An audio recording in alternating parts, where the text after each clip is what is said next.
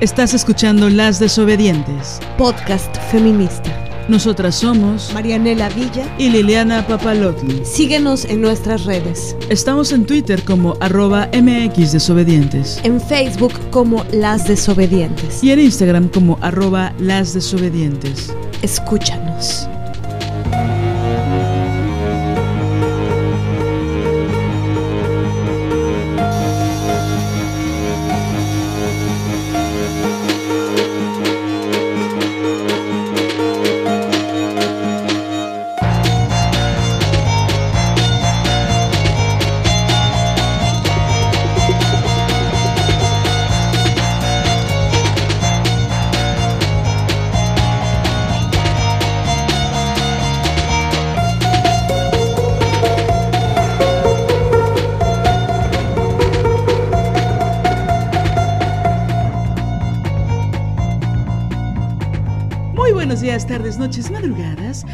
Estamos en un episodio más de Las Desobedientes. Ah, no, ese no es. Ese es otro. De Las Desobedientes. Nosotras somos Marianela y Liliana. Liliana y Marianela. Y ya estamos en un episodio más. Y la verdad es que estamos muy, muy, muy contentas, muy alegres por todos los mensajes, comentarios, cartas de amor, palabras tiernas a propósito de nuestro tercer aniversario. Recuerden que estamos haciendo una convocatoria para que a través de nuestro correo electrónico, que es eh, desobedientesguerrilla.gmail.com, nos envíen audios para decirnos, para responder a la pregunta que es, ¿qué ha significado el podcast de las desobedientes para ti? Obviamente con la conciencia, con la premisa, con la idea de que publicaremos esos audios. Entonces esperamos sus audios y bueno, estamos muy contentas porque en realidad recibimos mucho cariño de su parte. Fueron eh, muy generosas compartiendo sus pensamientos, sus reflexiones a partir de estos episodios.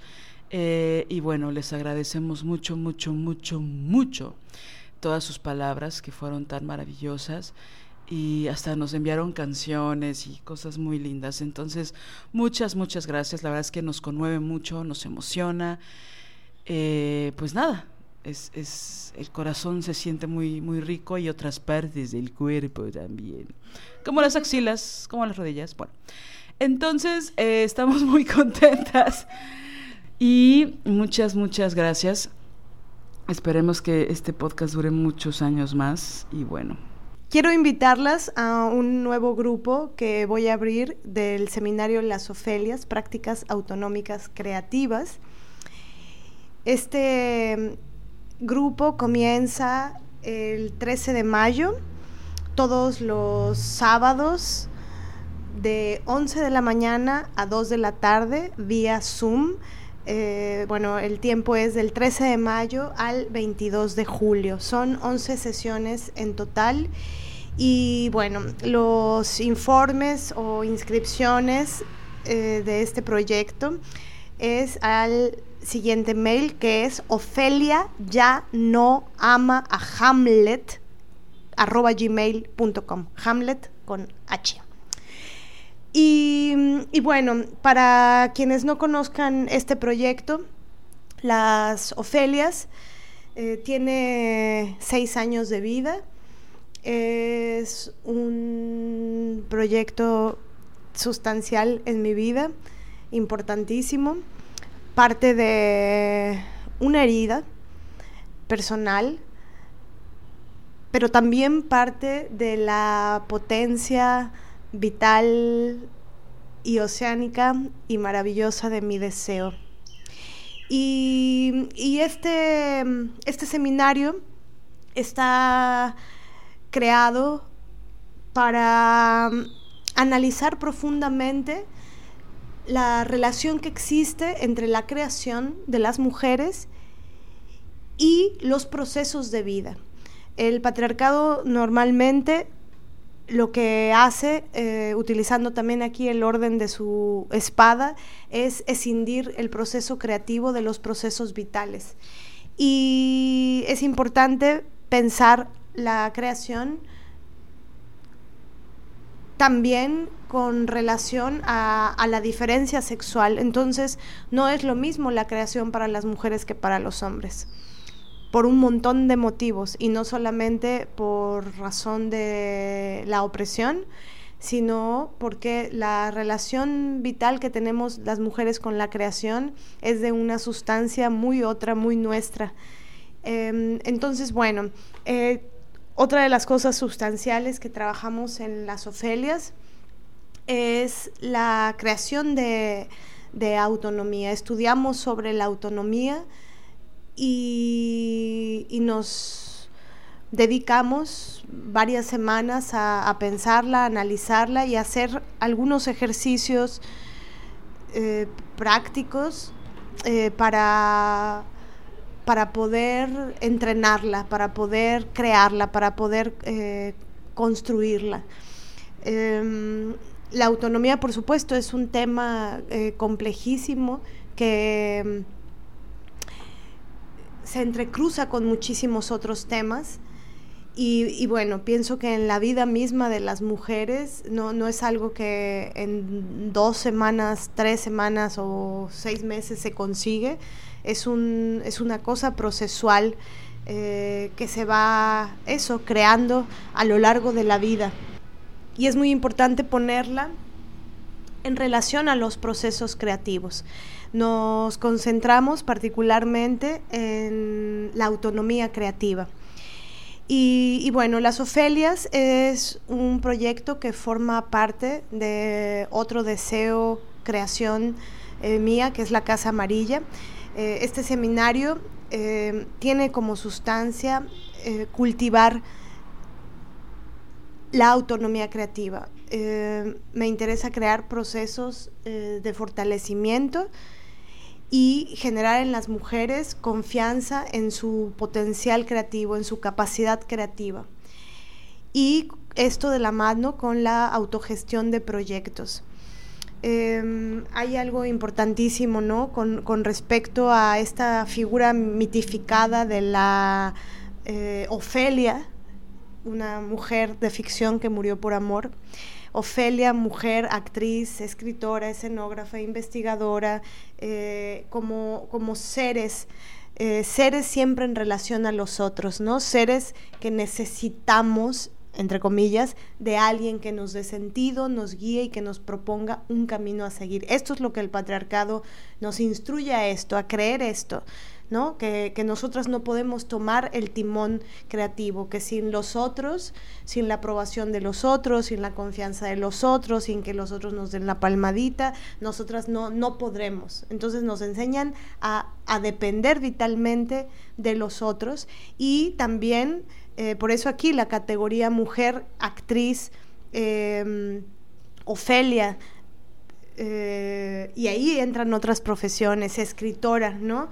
Eh, y pensada la, la, categoría, en este caso mujer, como analizada desde, desde el punto de vista de observar los mecanismos opresivos eh, en los que nos encontramos por haber nacido con el sexo con el que nacimos en un sistema patriarcal. Entonces, eh, la idea es, em, a, lo que, a lo que nos abocamos, es a observar cuáles son, cuál es la dimensión política que tiene ser creadoras en un mundo como el que vivimos y cuestionar esta, em, esta, esta necesidad o este gran mandato de que necesitamos forzosamente de los otros para ser creadoras.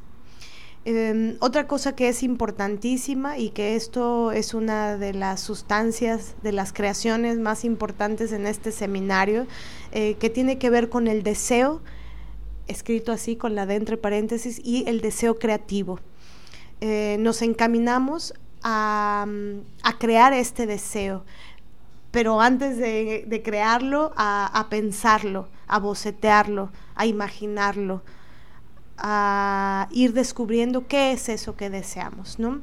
Y bueno, el análisis, la autonomía y el desmantelamiento de, de, todos los mecanismos opresivos como el amor romántico, justamente nos podrán permitir que con fuerza, con constancia, con ternura, con repetición, con tenacidad, eh, no retrocedamos ante aquello que deseamos, aún con los embates sistémicos patriarcales.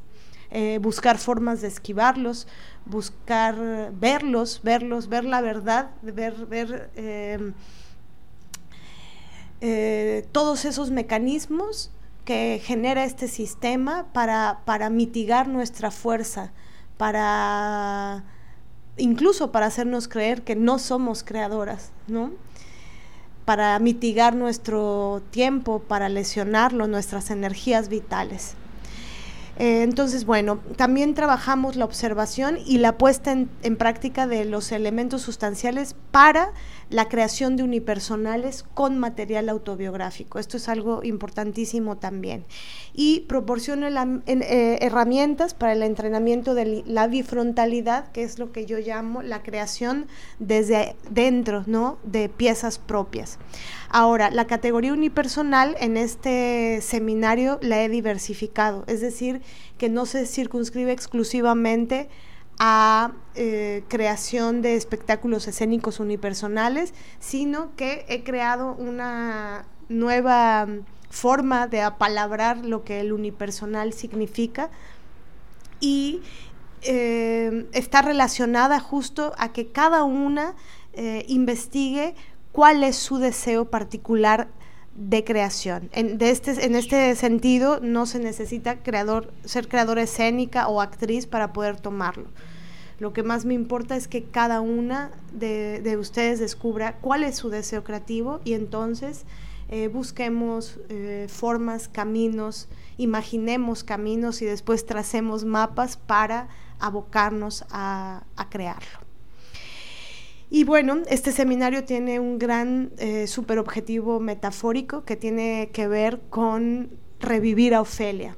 Como les decía, Ofelia es una mujer eh, eh, de ficción escrita por William Shakespeare, el alabado William Shakespeare. Em, es una mujer que muere por amor y yo tomo esta figura y la, la abrazo y la pienso de una, de una otra forma.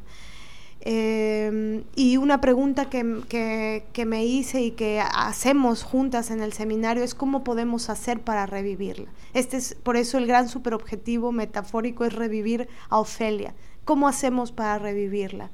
¿Cuál es el fin de invocarla? Eh, y bueno, aquí, aquí justo es donde se ve el entrecruce entre la categoría mujer, la categoría Ofelia, la categoría actriz o la categoría escritora, la categoría pensada como eh, cuáles son todos e, esos elementos eh, opresivos, como podría ser el amor romántico, que es lo que hace morir a Ofelia, la relación en particular con ese hombre, con Hamlet. Entonces, metafóricamente, ¿cómo podemos revivirla? Y bueno, eh, analizamos y cuestionamos nuestros procesos de vida con relación a nuestros procesos creativos. Esta es la gran creación, sustancia, transmisión eh, que hago en este seminario.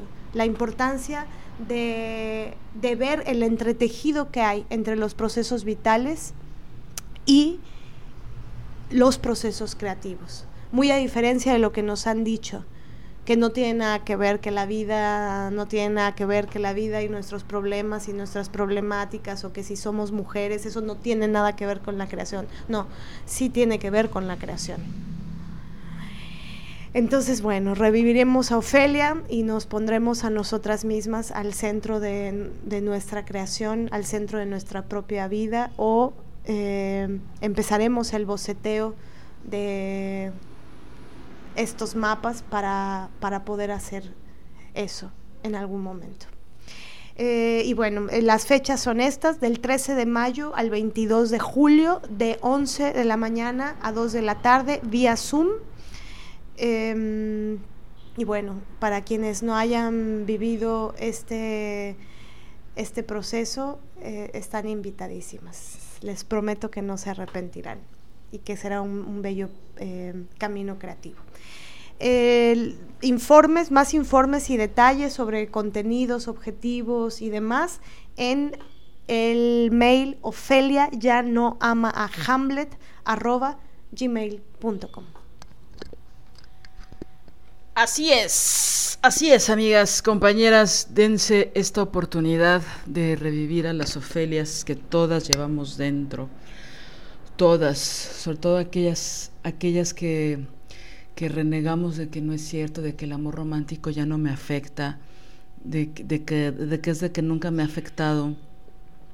Y la verdad es que no es cierto, ¿no? Lo digo por mí misma, ¿no? Porque yo llegué así muy altanera con Marianela a decirle eso y resultó que a la tercera sesión, o la segunda fue, o cinco minutos después de que empezamos, no me acuerdo, empecé a llorar, empecé a darme cuenta de todos los estragos cabrones que me ha dejado el amor romántico y que están en relación a la creación y a muchísimas cosas en realidad.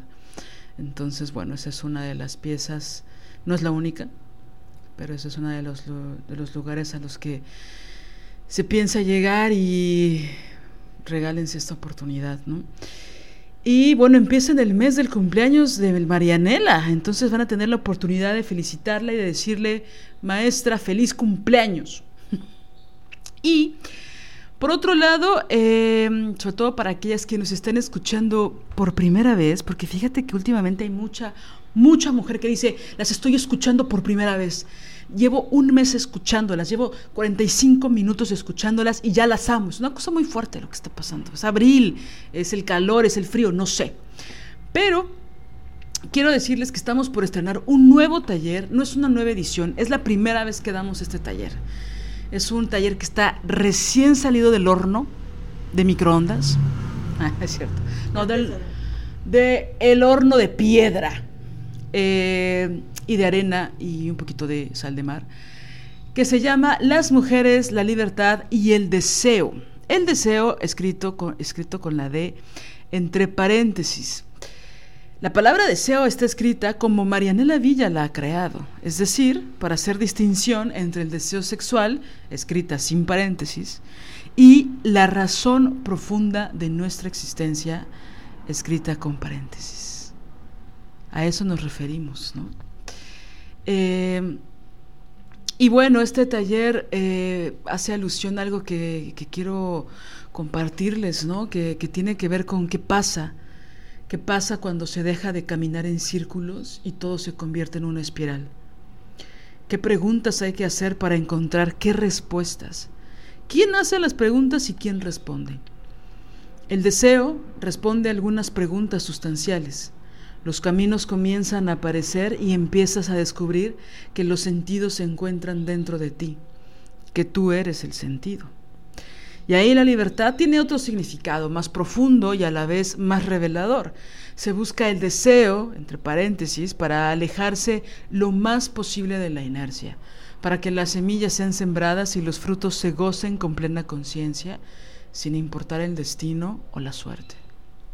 Vamos a tomar como inspiración, por supuesto, porque es un taller desobediente, la rebeldía, la tenacidad y la constancia de mujeres de ficción que fueron imaginadas con la conciencia de que todo lo que puedes imaginar en realidad ocurrirá si te decides hacerlo. Pero antes de que la realidad nos alcance, hay que desear y dirigirnos hacia donde todo nuestro ser tiene el impulso de ir. Si sabemos a dónde ir, podemos elegir mejor nuestro camino. Y entonces, bueno, van a pasar varias cosas, no se necesitan prerequisitos, no es necesario ningún tipo de, no sé, antecedentes teóricos o académicos, necesitas ser mujer. Tan, tan, tan. ¡Qué peligro! ¡Qué peligroso decir esto! Solo necesitas ser mujer y arrancamos los sábados a partir del 6 de mayo hasta el 10 de junio de este año 2023, de 5 de la tarde a 8 de la noche, horario del centro de México. El contacto es con las desobedientes colectiva, gmail.com. lasdesobedientescolectiva.gmail.com para saber todos los detalles, contenidos. Van a ser seis semanas, son seis sábados de tres horas cada uno, donde eh, buscaremos con dinámicas divertidas, complejas y alucinantes hablar de la libertad y el deseo de las mujeres. Y eh, obviamente entendida la diversión como el ejercicio complejo de las emociones, por supuesto. Así que las invitamos, las invitamos a este nuevo taller que estamos dando y el segundo taller que damos juntas, Marianela y yo, que es una cosa pues llena de placer, llena de gozo, llena de profundidad oceánica, como es la que nos gusta, llena de, de, arrecifes, llena de colores, llena de... Bueno, ya, ya, ya, me voy a callar, discúlpenme. Pero, este... No, las invitamos, las invitamos. Eh, vamos a ver un par de películas ahí muy alucinantes, que todo tiene la intención de que sea muy alegre, muy positivo, encontrarnos a nosotras desde otros lugares, probablemente lugares que ya has visitado y, lugares a los que vamos a regresar, a los que vamos a volver. Entonces, bueno, las invitamos y pues eso, amigas. Hoy estamos grabando un episodio nuevo y bueno, es un tema que es, es complicado, es complejo. Trataremos de ser lo más, eh, pues quiero decir, autobiográficas posibles, honestas. ¿no? Es un tema que hasta los pájaros quieren hablar de ese tema, es muy fuerte. Eh, y que pienso que que cada una ¿no? de, de, las mujeres tiene una visión muy particular y muy personal de este tema. ¿no? Entonces, bueno, hablaremos a partir de nuestra experiencia, que es lo único que conocemos, y bueno, eh, tocaremos algunos puntos. Hacer el mapa de este episodio fue confrontante, ¿no? Fue fuerte, pero bueno, también es consecuencia de, muchos años de reflexión, ¿no? Entonces esperamos poder transmitir todo esto que nos está pasando dentro. Sí, mmm, en realidad tenemos ya un episodio grabado que dura un, un tiempo, ¿no? Unas, no sé, dos horas y media más o menos. Y decidimos no publicarlo porque, pues no sé, porque lo estábamos haciendo desde una perspectiva que, que pensamos que no, que no iba, no sé, no nos sentíamos cómodas con él. Eh, decimos cosas ahí que son importantes, eh, intentaremos retomar algunas de ellas, pero queremos decir eh, lo que queremos decir sobre este tema desde un lugar, pues no sé, muy, eh, muy aludiendo a la, a la experiencia propia, ¿no? Y bueno, la verdad, el tema de los padres, el padre, eh, en mi vida en particular, fue un gran tema. Eh, después de muchísimo tiempo, muchísimo análisis, eh, después de muchas obras en las que hablé sobre eso, eh, después de, de, buscar maneras de entender cómo vivir con el tema de el padre, mi padre, pues siento que el sufrimiento con respecto a eso se ha mitigado. Pero bueno, habrá que remontarse a, a aquellos tiempos para poder enunciar cosas sobre esto, ¿no? Eh, pienso que la, la relación que yo tuve con la figura paterna fue muy importante. Me provocó un montón de cosas, ¿no? Mis, mi mamá y mi papá se separaron cuando yo tenía ocho años. Recuerdo perfectamente el día que se separaron, recuerdo cómo se fue mi papá de la casa, recuerdo el dolor que nos provocó. Se fue descalzo, por ejemplo, y no lo digo como se fue descalzo, no, no, no, solo lo, enuncio, ¿no? Lo narro. Eh, hubo una discusión la cual yo no, no, escuché, pero supe que la hubo. O sea, no, no, no tengo los detalles de la discusión, pero después de esa discusión entre mi mamá y mi papá, él se fue.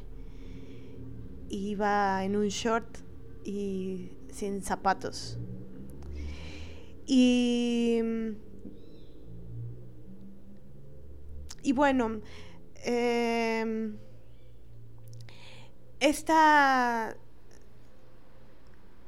esta separación entre mi papá y mi mamá, mi mamá y mi papá,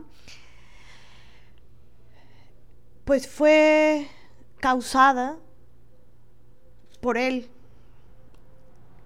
Em, él, en muy pocas palabras, es un tipo muy terrible es un ser verdaderamente eh, horrible y despreciable. No le tengo ni un ápice de amor ahora, ¿no? Y en mi historia, em, particular con él, creo que el proceso de dejar de quererle, eh, pues tardó, ¿no? Fue un largo proceso. Pienso que una tiene un padre real, concreto, y también una tiene un padre imaginario, ¿no? Es decir, el padre que una piensa. Y y normalmente pienso que el amor, yo eso eh, lo he investigado por años. Em, el amor que yo tenía y, ese amor que me costó quitarle, pues era a ese padre que yo tenía en imaginario, a ese padre que, que yo pensaba Mm, claro que hace años y sin un espacio analítico, terapéutico, hace años y sin feminismo, hace años y eh, pues todo era diferente, ¿no?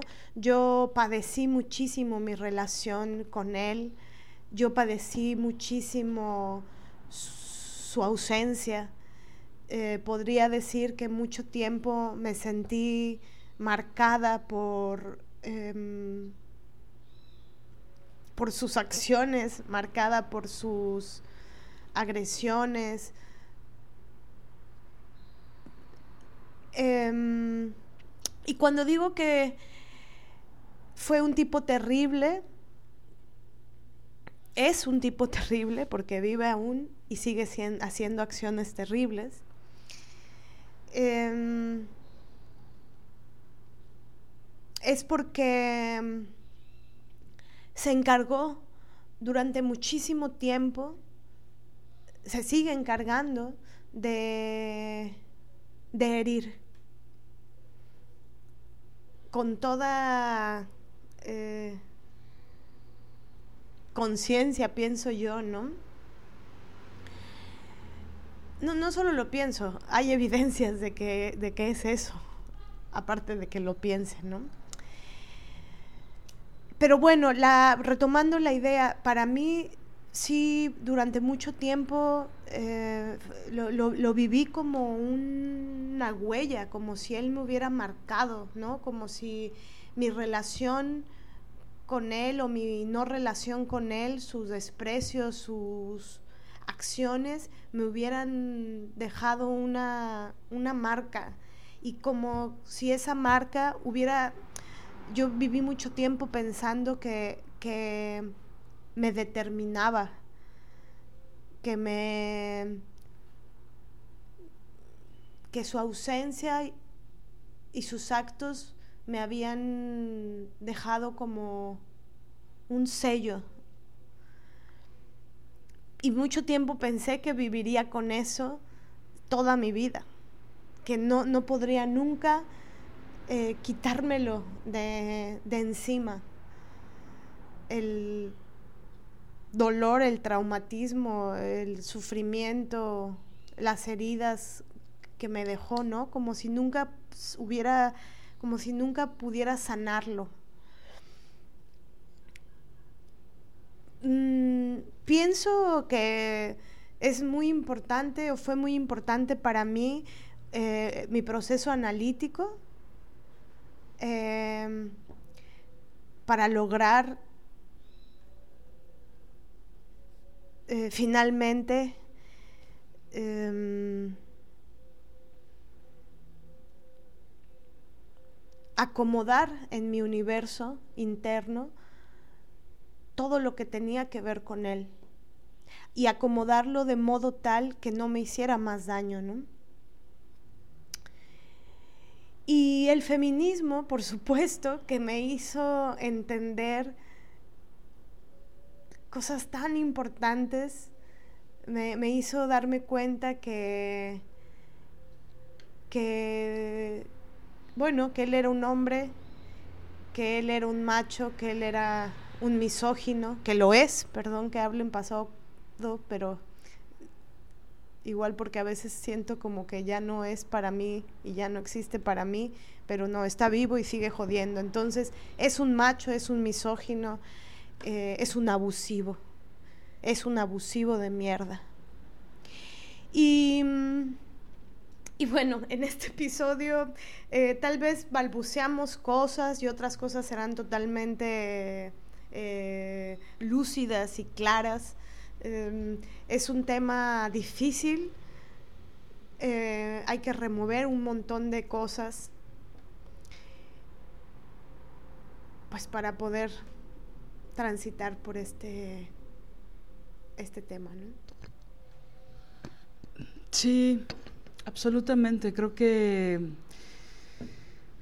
esto que esto en específico que dices, Mané, del padre real y padre imaginario, padre imaginario, estaba pensando a qué edad deja de ser imaginario, ¿no?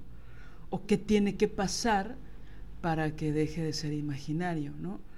Em, y yo creo que a veces, hablo de mi experiencia, es una es un proceso, ¿no? Es algo que va, van sucediendo cosas, ¿no? Eh, que se van construyendo, que una empieza a descubrir, ¿no? El otro día te, te contaba que, que cuando yo descubrí que eran las mentiras, ¿no? Que cuando yo descubrí que los adultos mentían fue por mi papá, ¿no? Recuerdo ser muy, muy niña, no recuerdo mi edad, pero cuatro o cinco años tal vez antes, no sé. Pero recuerdo que, bueno, yo lo único que quería hacer los fines de semana era este, ir al parque, ¿no? A jugar con mis papás, ¿no? Y era yo lo único que pedía, ¿no? Recuerdo que era esa como la petición, ¿no? Eso y por supuesto ir a videocentro, ¿no? y comer palomitas. Y comer palomitas. Este... Y yo siempre que lo, que lo pedía, mi papá me decía que sí, ¿no? Y a veces pues ocurría y a veces que no. Entonces, recuerdo mucho una, una vez que toda la semana lo pedí, que todos los días es, quiero ir a andar en bici en el parque, quiero andar en la bici, todos los días lo pedí, lo pedí, como quien pide algo para, para, para Navidad o Reyes, ¿no? Y recuerdo que había como una cosa que no sé, que yo no quitaba el dedo del renglón, ¿no? De quiero ir, quiero ir, y el, mar, el lunes lo dije, el martes lo pedí, el miércoles lo exigí, el jueves, ¿no? Y se me dijo que sí, y llegó el domingo y no fuimos.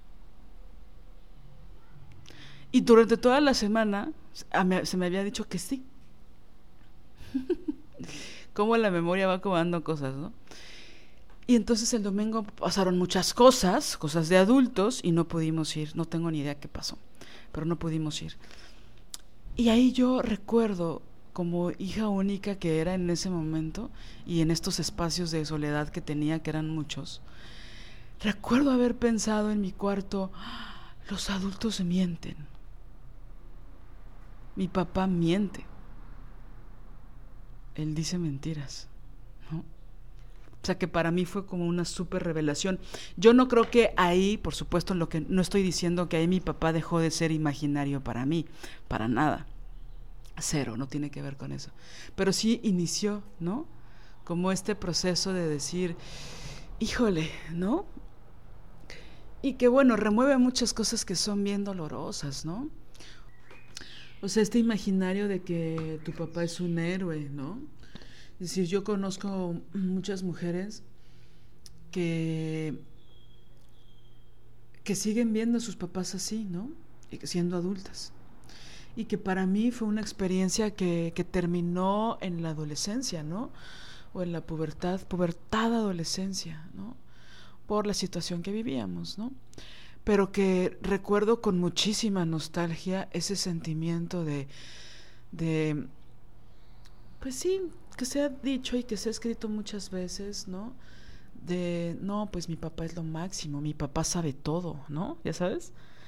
Mi papá es, este, recuerdo mucho, hace poco lo escribí en un cuento, ¿no? La sonrisa de mi padre, ¿no? Que era, no sé, la forma en que yo lo veía que, ahora lo pienso como con mucha admiración, eh, también era mucho amor, ¿no?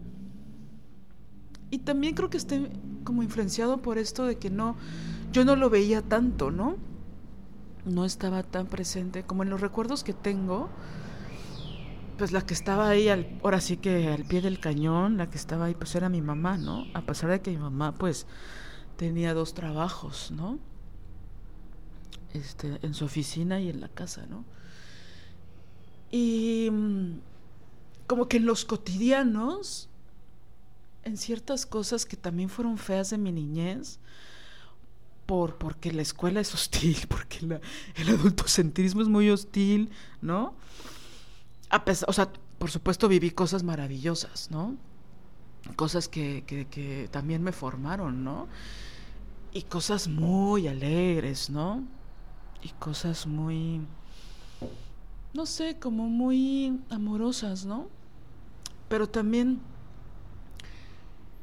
sí tengo como esta memoria, que yo no sé qué tan real sea, pero así es como lo recuerdo, que muchos momentos de muchísima alegría, de mucha libertad en la infancia, fue gracias a mi papá, ¿no? Como correr como loca, ¿no? como ir a los bosques con mi papá, que mi papá siempre ha sido muy juguetón, ¿no?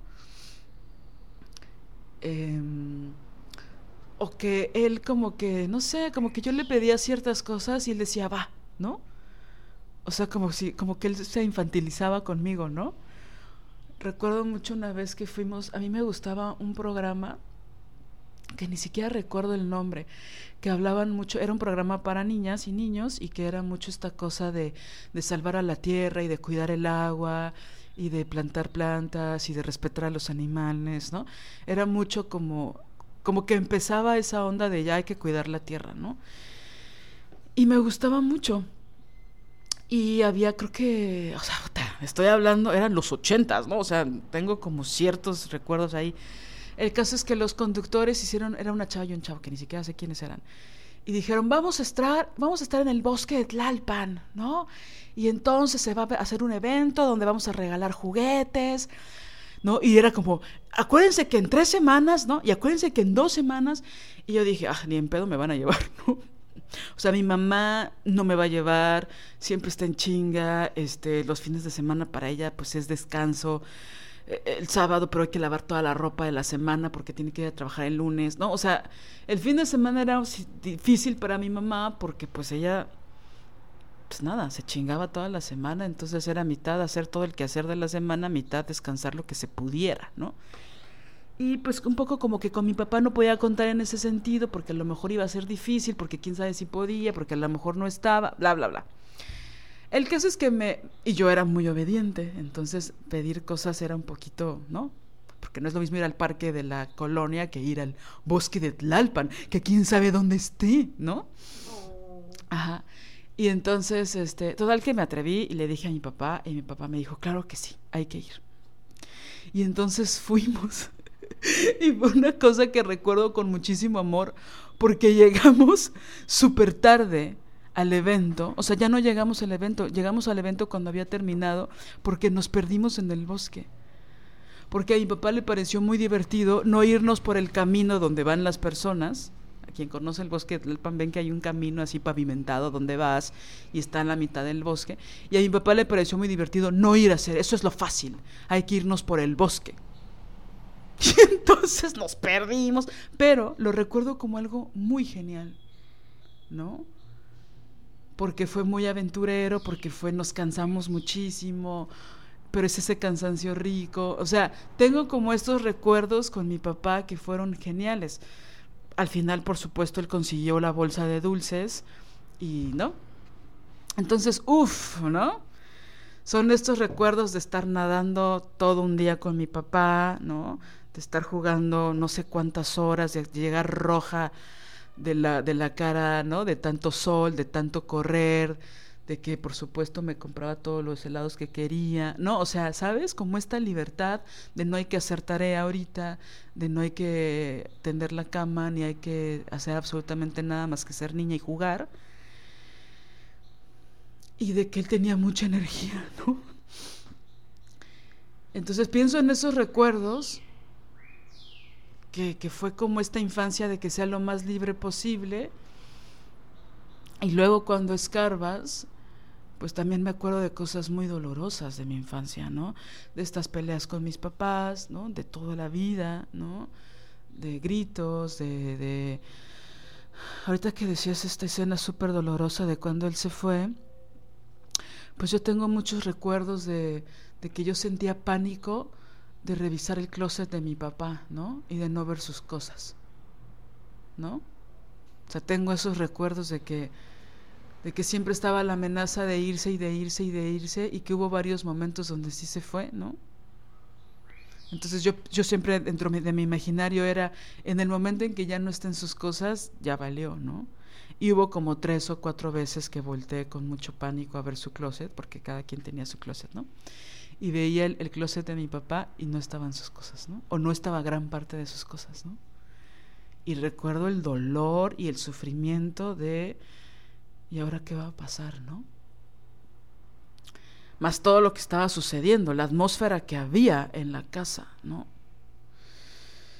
Y luego, ¿cómo vas tomando conciencia de eso, no? Que, que en mi caso fue que yo le, después llegó mi hermano, yo le llevo casi 10 años a mi hermano, y yo recuerdo que yo no quería que él viviera eso, ¿no? Era como una forma de protegerlo a él, ¿no? De no quiero esto. Y recuerdo varios momentos de estar yo en la prepa, o sea, ser una chava, una chavita, y llevándome a mi hermano, ¿no? Sacándolo de la casa, yéndonos a los juegos, porque en la casa había una batalla campal, ¿no? Y bueno, por supuesto, en mi, en mi idea, y, ahí quiero hablar de un tema que es espinoso, que tiene que ver con cómo nos cuesta trabajo empatizar con nuestras madres, ¿no? Es decir, en esos, o sea, yo sí siento que en mi niñez pues mi mamá como estaba a veces de malas y con la que yo pasaba más tiempo, pues ella no era tan afable para algunas cosas, ¿no? Y eso era dentro de mi imaginario de niña, ¿no? Que lo he hablado varias veces y que ahora lo veo a la distancia y digo, wow, no mames, la ironía, la, la heroína era ella, ¿no? O sea, así que la ironía era que ella era la heroína, ¿no? ¿Viste mi lapsus? Eh, claro, ¿no? Porque pues obviamente lo que hemos, eh, hemos dicho y han dicho muchas mamás de pues sí, ¿no? Claro, el héroe es él porque él no él no está al, pie del cañón con las tareas y con las casas y con, ¿no? Todas las cosas que hay que hacer para educar a las hijas y a los hijos, ¿no? Pero entonces tengo este, este imaginario de mi niñez donde digo, wow, él era lo máximo. Y luego me acuerdo de las peleas y de, los, y de cosas que se rompían y, ¿no?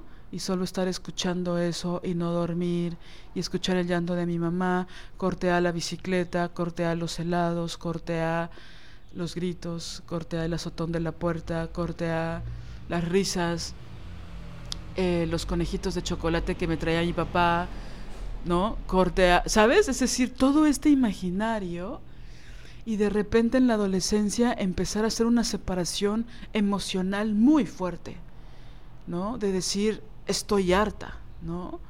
Estoy harta de esta dinámica, estoy harta de todos los estragos que me ha dejado, estoy harta de tener 14 años y no poderme ir de mi casa, estoy harta de esto, ¿no? Y de cómo ambos son responsables y de cómo mi mamá es un palito de palo que está jode y jode y jode y jode. Ajá, cochidito de palo, perdón. Y luego ir creciendo e ir descubriendo otras cosas, ¿no? Que no era que ella estuviera chingando siempre, ¿no? Que es como siempre nos quieren poner a las mujeres, ¿no?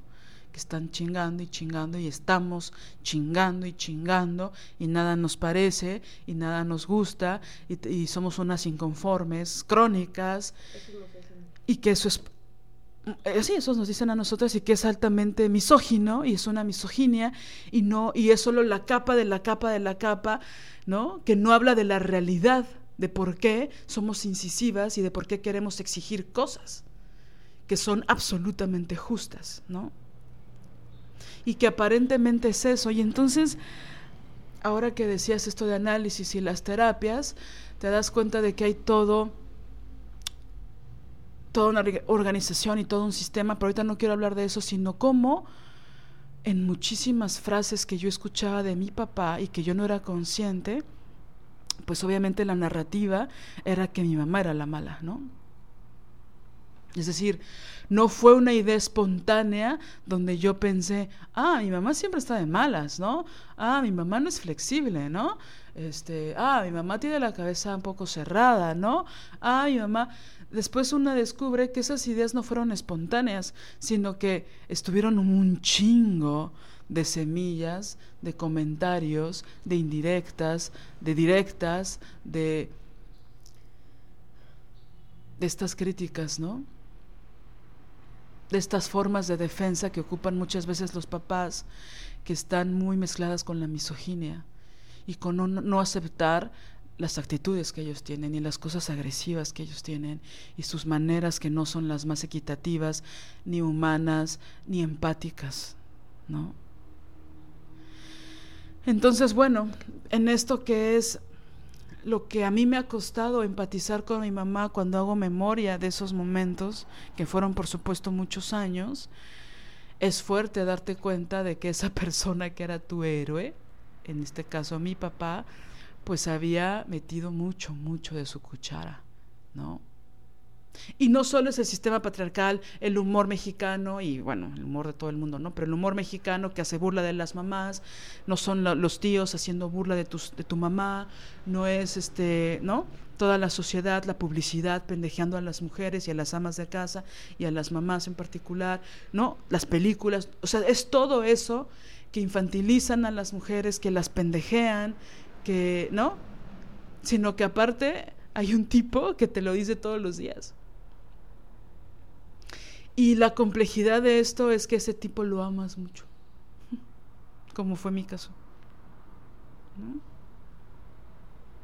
Y entonces saber discernir eso a nivel emocional es durísimo. Porque, y ahí viene la parte aún más complicada. O bueno,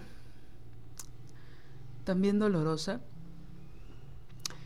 es que pues ya se dedicó a echarle mierda a tu mamá, ¿no? Y hacerle pasar por cosas muy terribles. Pero después, y casi automáticamente, también esa violencia va en contra de una, ¿no? Como hija. El otro día estaba leyendo en Twitter, ¿no? Se hizo viral unos, unos tweets acerca de, bueno, ¿qué ha sido lo más maravilloso? Yo sé que siempre se habla mal de los hombres, pero ¿qué ha sido lo más maravilloso que te ha hecho o te ha dicho un novio, ¿no? Y entonces, no sé cuántos comentarios, ¿no? Miles de comentarios de, ay, recuerdo un novio en la prepa, ¿qué tal? Y ta, ta, ta, ta. Y entonces una chava puso, ok, sí, son maravillosos. Ahora digamos lo peor que te ha hecho un hombre. No especificó como pareja o como padre o como hermano, colega, jefe, hijo, ¿no? Sino un hombre en general.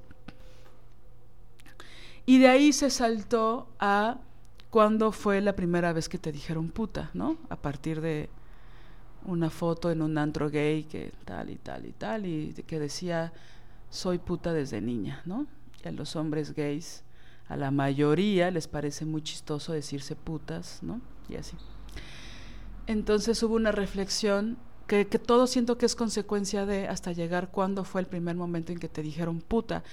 Y una chica puso un tweet que decía, la primera vez que me dijeron puta fue mi papá, tenía siete años y estaba muy enojado el señor, quién sabe por qué, y le pareció buena idea regañarme y decirme que era una puta. Uf, ¿no? Y bueno, yo no recuerdo nunca que mi papá me haya dicho algo así, afortunadamente. Pero sí recuerdo que muchas veces me quitó las ganas, ¿no? De hacer lo que yo quería hacer.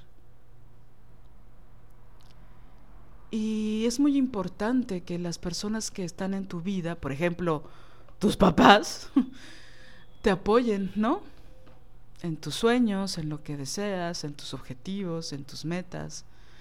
No estoy diciendo que esto tiene que ser de forma ciega y te tienen que apoyar incondicionalmente. No, obviamente estoy diciéndolo con pensamiento crítico y, ¿no? Dentro de lo legal y dentro de lo humano posible. Pero estoy hablando de que muchas heridas que tengo en mis alas, por así decirlo, para poder volar, fueron hechas por él, ¿no? Y siento que hay una línea ahí que cruza lo misógino, que no creo que me hubiera dicho lo mismo si hubiera tenido un hijo, con esas mismas expectativas de vida. Probablemente me hubiera dado mucho más aliento o me hubiera dado algo de aliento, ¿no? Pero al ser mujer y entonces siempre ponía en duda de, pero tú vas a poder hacer esto, pero tú vas a lograrlo, pero eres muy joven, pero eres tal, pero eres tal, pero eres tal, pero eres tal, pero tal, pero no, pero no, pero no, no vas a poder, no vas a poder, no vas a poder. Y entonces llega un día, por supuesto, muy pronto, en que tú te la crees. Yo me la creí. Y me parece grave. ¿No? Porque obviamente esto se convierte en algo muy profundo en ti. Porque el primer hombre de tu vida te dice no lo vas a lograr.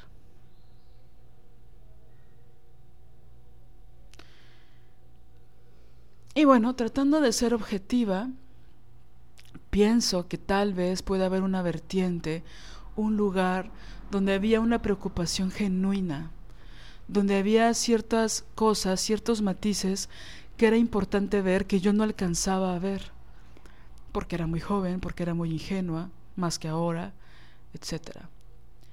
Pero que también estaba todo este océano de tú no vas a poder hacerlo. ¿No? Entonces, bueno, los estragos que eso te deja, los estragos que pienso que a mí me ha dejado han sido muy profundos en muchos campos, ¿no? Entonces, bueno, si hay que dimensionar, y hacer memoria de todo lo que nuestros papás le han provocado a nuestras madres por sus ausencias, por sus presencias violentas, por su falta de empatía, por su falta de amor. Y luego lo que han hecho en nosotras, pues es duro, ¿no?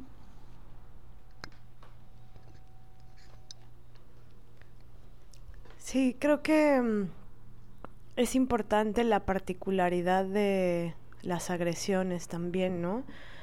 Porque cuando yo digo que es un tipo terrible, mi papá, eh, pues es por cosas muy específicas. Y sí, comprendo todo esto que dices sobre cómo lo veías, ¿no? Creo que la mirada que una tiene, o que yo comparto esto que dices, la mirada que yo, que yo tuve de él cuando era niña, también era así, ¿no? Como que era un ser maravilloso. Eh, no sé si propiamente lo pensaba como un héroe, pero sí me parecía divertido, ¿no? Las cosas más intrépidas, eh, divertidas, locas, este, según yo de niña, pues las vivía con él, ¿no? Y, y él, es, él es un gran hipócrita encantador. Entonces, eso, te encanta, te encanta con su forma de hablarte, te encanta con sus acciones, lo, de ser divertido, este, hacer cosas, em, no sé, que están en el orden de lo lúdico, eh, pues eso le hacía ganarse muchos puntos.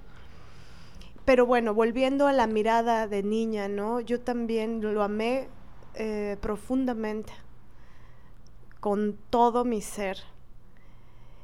Y me conmueve mucho escucharte porque mm, pienso que estás hablando de tu amor por él, ¿no? Y, pienso que nuestro amor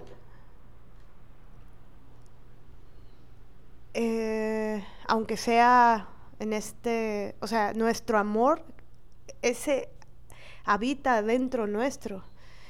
Y ese es importante, ¿no? Em, y me digo que me conmueve porque, porque eso, te, te, imagino siendo nena, niña, eh, y, mirándole así. con tu amor, con tu sentir. Em, y lo que es duro es que es lo que los padres, algunos padres, hacen con ese amor, ¿no? Y, también creo que, y aquí es donde aparece la experiencia particular de cada una de nosotras, porque... Mm, y bueno, es ahí donde voy a entrar, ¿no? Como que es muy difícil de pronto, como que siento que se bordea el tema, pero no se entra a la particularidad, ¿no? Eh, por, yo pienso que las cosas más terribles que hizo mi papá fue amenazar a mi mamá de que nos podía hacer algo, a mi hermana y a mí. Y eso es ser una mierda. Amenazar con que nos podía pasar algo malo, ¿qué significa eso? Entonces, la dimensión del, del mierda que es él es alta, ¿no? Y, bueno, hizo otras cosas que, que, tal vez no tienen esa dimensión, pero que fueron igualmente muy, eh, muy duras. Y yo no, yo no me enteré mientras era niña, yo no me enteraba de qué pasaba entre mi mamá y mi papá. No, no, no me enteré, no podría decir que tuve una infancia viendo pleitos, eh, no, casi casi que solo tengo el recuerdo del día que se fue, de ese pleito y ese día que se fue. Este, supongo que ah, hubo muchos pleitos encubiertos, ¿no? O sea, que hacían, eh, o, yo los tengo olvidados, no sé. Mm, pero lo que sí recuerdo es más el tiempo que fue después de la separación. Y él nos hizo mucho daño con muchas cosas, ¿no? Eh, para empezar, cuando él se fue, mi hermana tenía 10 meses de haber nacido. entonces eso en sí mismo me parece ser un hijo de la mierda, ¿no? Un hijo de su pinche padre, eh, un asqueroso. Em, no, no puedo comprender cómo, cómo se atreven. La, lo que significa eh, traer a alguien al mundo y que se supone que traes, eh, que, crean a ese ser eh, bueno, con amor y, mm, irte. Y hay tantas historias de estos hombres que se van cuando eh, las hijas tienen meses de haber nacido. O sea, no sé cómo tienen corazón para hacer semejante cosa. Mm, entonces, bueno, eso fue de las grandes putadas que hizo. Haberse ido en, esa, en ese momento, ¿no? Y obviamente eh, el cliché se fue porque eh, es un mierda, pero también se fue porque estaba teniendo una relación eh, con otra persona em, y porque se estaba envileciendo cada vez más.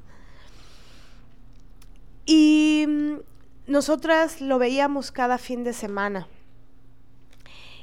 Y empezó a ser un tipo de violencia que me pareció, que me, bueno, que me, me hirió muchísimo, que era, empezó a escatimarnos tiempo, ¿no? Entonces una vez eh, me pidió hablar conmigo, pidió hablar conmigo y para decirme que estaba próximo a tener un hijo. Y entonces eh, cuando tuviera este hijo, pues ya no nos iba a poder ver cada fin de semana, porque pues ya tenía otro hijo. Entonces, como tenía otro, otro hijo, iba a tener otro hijo, entonces nos tenía que ver cada 15 días.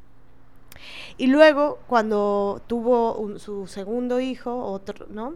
También me, me, habló y me dijo, bueno, ahora voy a tener otro hijo, entonces ya no te voy a poder cada 15 días, entonces voy a ver cada tres semanas. Entonces, bueno, eso aparte era totalmente ilógico, ¿no? Porque no vivía con nosotras toda la semana, solo nos veía el fin de semana y ponía de pretexto. Pero ahí yo pienso que solo era su vileza. O sea, en realidad yo yo no creo que hubiera amor. Eso no es un acto de amor. ¿Cómo le dices a una niña de nueve años, este, ya no te voy a ver porque voy a tener otro hijo. Esa fue una de las, de las, otra de las segundas o de las grandes putadas, ¿no? También una vez eh, él estaba empecinado en que, conociéramos a esta otra señora con la que estaba. Y, un día eh, nos llevó a mi hermana y a mí solo que mi hermana estaba muy chiquitita, nos llevó a la casa donde vivía con esta señora, eh, ya tenía su nuevo hijo, y yo no quería verla. Y me acuerdo que fue, esa fue, eh, una de mis grandes desobediencias, de mis grandes rebeldías. Em, que em, yo no quería verla estaba totalmente en contra. Y la, razón más grande era porque, porque yo sabía lo que esa relación que ahora tenía mi papá significaba o había significado en la vida de mi mamá. Y, y me negué. Me negué a bajarme del auto y me dejó encerrada en el auto. Y bueno, yo no quería, no me podía dejar en la calle, entonces me tenía que quedar en el auto y yo no quería bajar, pero me quedé ahí y me acuerdo que empecé a golpear el auto, estaba como una leoncita enjaulada y, y lo empecé a golpear y empecé a escupir el auto. Escupí los vidrios, golpeaba y escupía y con mis le daba patadas y estaba rabiosa, fúrica, fúrica. es, creo que es el recuerdo, mi primer recuerdo de mi, de mi gran explosión de rabia, de, de, Y me gustó tanto hacerlo, ¿no? Y ya que regresó, este, yo seguía fúrica, este, y le grité, y mm, terminó disculpándose, pero bueno, y el muy hijo de mierda se llevó a mi hermana, ¿no? O sea, mi hermana la bajó, porque como estaba chiquita, pues ella no podía. Y todo era para imponerse, para imponer su poder sobre nosotras, ¿no? No respetando que yo no quería. Y que, y que era una forma también de dañar a mi mamá. Este y de lastimarla, ¿no? De llevo, de llevo a tus hijas con la señora con la que eh, tuve una relación mientras yo tenía una relación contigo y esos no eran los acuerdos, esos no eran los términos, este, y, mintió, ¿no? Y bueno, aparte de que fue un tipo, este, infiel, un mentiroso, un desleal, no solo en esa ocasión, sino muchas otras. Em, y también alguna vez en estos fines de semana, eh, él hacía cosas que eran muy imprudentes, muy peligrosas, donde nos ponía en riesgo. Estas cosas intrépidas, que puedo tener mi versión eh, hice cosas muy divertidas, pero en realidad eran cosas muy peligrosas. Entonces, em, por ejemplo, no sé si esto ya lo he contado, pero nos, nos llevaba en motocicleta, ¿no? Nos subía a la moto a su hijo, a mi hermana y a mí. Y bueno, aquí en Veracruz hay médanos, ¿no? Estos montículos de arena. Y nos llevaba a andar en moto en, los médanos. Y en alguna ocasión, bueno, ya de por sí era peligrosísimo, porque íbamos sin casco. Em, y e los médanos son peligrosísimos. En moto o caminándolos hay riesgos, ¿no? Puedes morir aplastada, hundida, ahogada en, con un montículo de arena encima, porque a veces se hacen como falsos planos, pisas y en realidad hay un hoyo, te vas, chao, te ahogas.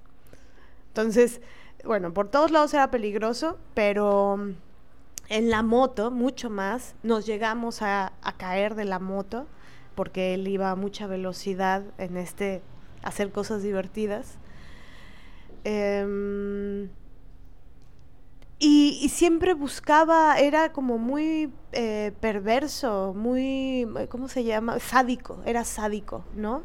Como que gozaba mucho hacer sentir a mi mamá eh, miedo. Y nos llegó a meter al mar, a mí sobre todo, ¿no? al mar y a nadar eh, muchos, muchos metros mar adentro, eh, hasta que eso siempre aterrorizaba muchísimo a mi mamá. Dice, esto pasó todavía, esto ya no, estaban separados. Hay una anécdota en particular, ¿no? Que fuimos a la playa.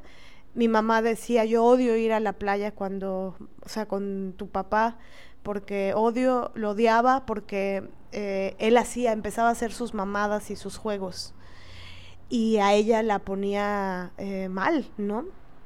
Entonces eh, se metía conmigo a nadar y bueno, en Veracruz hay motos acuáticas y luego ponen balsas muy adentro, ¿no? Muchos metros adentro para que las motos acuáticas descansen un rato ahí, la gente, dejan la moto, bajan al, como a una especie de balsa, se pueden estar ahí asoleando y ya se vuelven a subir a su moto, regresan a tierra firme.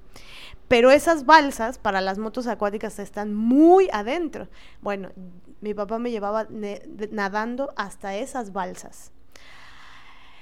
Mi mamá dejó de ir al mar cuando salíamos como en familia al mar porque era, o sea, era terrible. Y él insistía y pujaba y pujaba, ¿no? para hacer estas cosas. Hasta que un amigo, porque pues claro, solamente le dan autoridad a los tipos, se enteró que él hacía eso conmigo. Y un día le dijo, güey, estás súper mal. En esa zona hay tiburones. O sea, estás loco.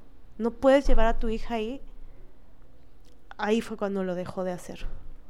Entonces, bueno, ah, y claro, ¿no? Yo estaba en la balsa y me echaba clavados al mar mientras él coqueteaba con alguna gringa que estuviera por ahí asoleándose. Eso es real, ¿no?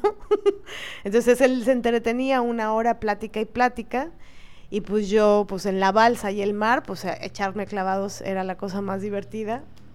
Y entonces, claro, suena como bueno, no sé cómo suena, pero es brutal. O sea, no, viví, tuve suerte. No pasó un tiburón por ahí en ese momento. Em, y otras cosas sádicas, ¿no? Alguna vez eh, el mierda, mi mamá estando embarazada, eh, fuimos a una alberca y, él la empezó como a, mira, ven, ven, ven, y mi mamá, no, es que, no, es que estoy dejando de pisar, no sé qué, bueno, el mierda la metió como al área más honda, es de estas albercas que van teniendo un desnivel, y la dejó en medio de la alberca, mi mamá nada, pero la dejó en medio de la alberca, ella con miedo, porque no quería estar en la parte honda, ya estaba así mega, mega este, ¿no? No sé, de siete meses, ocho meses, y la dejó ahí y él estaba muy divertido riéndose de que ella estaba asustada, ¿no? O un sádico. Y, y bueno, eh, también llegó a pasar que en uno de estos fines de semana eh, estábamos, pues mi mamá siempre nos, nos, nos salíamos con él y nos hacía una mochilita con cosas, ropa, agua, este, algo de comer y dinero por si necesitábamos, ¿no? Entonces mi papá, iba, estaba mi hermana, él y yo, y mi papá me dijo, oye, Mané, ve a, a traerme tal cosa, ¿no? Entonces ahí iba yo y eh, aprovecho ese momento para agarrar mi bolsa y sacarme el dinero que traía. Y cuando regresé, yo vi que mi hermana estaba muy mal, enojada, atufada, ¿no? De que estaba, de que algo pasaba y yo, bebé, ¿qué tienes? ¿Qué pasa? ¿Qué pasa? ¿Qué pasa? Y ya finalmente, este, me dijo que, que él me había robado mi dinero. Y también era la rebeldía de ella. Ella chiquita, o sea, tendría, no sé, tres años, yo le llevo ocho. Entonces, em, y ese día llegó a la casa diciéndole a mi, a mi, mamá, fúrica, ¿no? Diciéndole que es que mi papá le robó a mi hermana su dinero. Entonces, em, y bueno, la violencia económica y patrimonial. Él dio, no sé, unos dos años le daba a mi mamá mensualmente una cantidad de dinero ínfima. Dos años, no más. Y de ahí se desentendió completa y absolutamente de nuestra vida, ¿no? De nuestra manutención. No pago escuela, no pago útiles, no pago alimentos, no pago vestido, nada, nada, nada, violencia brutal económica. Y, bueno, es la fecha en la que seguimos en juicios porque él busca quitarle a mi mamá su casa de manera brutal e injusta, ¿no? Perdón, hay nada más quiero hacer una pequeña aclaración, ¿no? Porque luego como que el patriarcado nos, nos puede jugar en contra, por así decirlo. Pues que pienso que, es decir, que te quiten tu casa es fuerte, ¿no? Pero siempre creo que hay como una nota al pie como de, bueno, pero ¿de quién era la casa? Mm. Porque si la casa era de él, porque bueno, los hombres son los dueños del patrimonio, son dueños del 98% de la tierra en, ¿no? Actualmente. O sea, ¿cómo que le quiere quitar la casa? Porque si era de él, pues si es de él. Mm. ¿Sabes? Entonces, bueno, el hecho de que tenga, que sea la mamá de dos de sus hijas, no significa, ¿sabes? Ah, sí, total, totalmente. Sí, los misóginos eh, o las oles misógines siempre buscan la manera de, siempre ponen en duda, ¿no? Pero, pero a ver, pero ¿quién la compró? Ajá, exacto, exacto. Pero, o sea, sí se la quiere quitar, porque yo, esto que dices es bien importante, Lili, porque yo veo las caras cuando lo cuento a algunas personas, he visto, ¿no? Que fruncen la boquita, se les hacen como así ruiditos en los labios, ¿no? Se hacen para atrás, ponen el bracito cruzado, perspicacia, tratan de disimularlo, porque como feminazi piensan que una va a sacar un cuchillo, estoy jugando, obvio, no, no reivindico esa palabra para nada, pero ellos sí piensan eso. eh, entonces se limitan, pero veo la suspicacia, sí, claro, pero lo, total. No, este mm, y no, no, no voy a dar como ningún tipo de explicación de qué, cómo, cuándo, dónde y por qué. Que sí hay gente que se ha atrevido a pedírmelo, ¿no? Como, pero sí, pero cómo. Este, pero bueno, la casa es de mi madre. Y y lo que él, ha hecho es tan despreciable, porque no solamente nos golpeó económicamente, patrimonialmente, golpeó a mi mamá, golpeó a mi hermana y me golpeó a mí eh, hasta el día de hoy. Porque si no nos hubiéramos defendido por la vía legal, eh, todo sería peor. Y no con esto reivindico la ley, ni digo que la ley es la onda. No, pero estamos en este mundo en donde él se fue por esa vía. Si no nos defendíamos por la vía, nos hubiera despojado. Más, porque ya ha hecho despojos. La cantidad de precarización, la cantidad de vulnerabilidad económica, y decir vulnerabilidad económica suena bonito, de vulnerabilidad de, la vida, de la posibilidad de, no vida, de no alimento, de no vestido, de no la, mm, la desprotección con alevosía, con ventaja, con sadismo, que al que él nos empujó, que él provocó, es verdaderamente de un mierda miserable. Es que no sé qué palabra, quisiera una palabra peor que mierda, pero no, no sé qué palabra podría ser peor que mierda. Y, y claro, y ahí es donde pienso, qué jodidos son, ¿no? Qué jodidos pueden estar los hombres que una eh, con toda la inocencia eh, da su amor, ¿no? Les tienes amor y te dan una patada en el en todo, ¿no? Sí, o sea, es que justo eso quería decir que siempre las peticiones, lo digo con muchísima amargura, ¿no? Con mucho dolor, porque realmente ¿qué les pedimos a los hombres?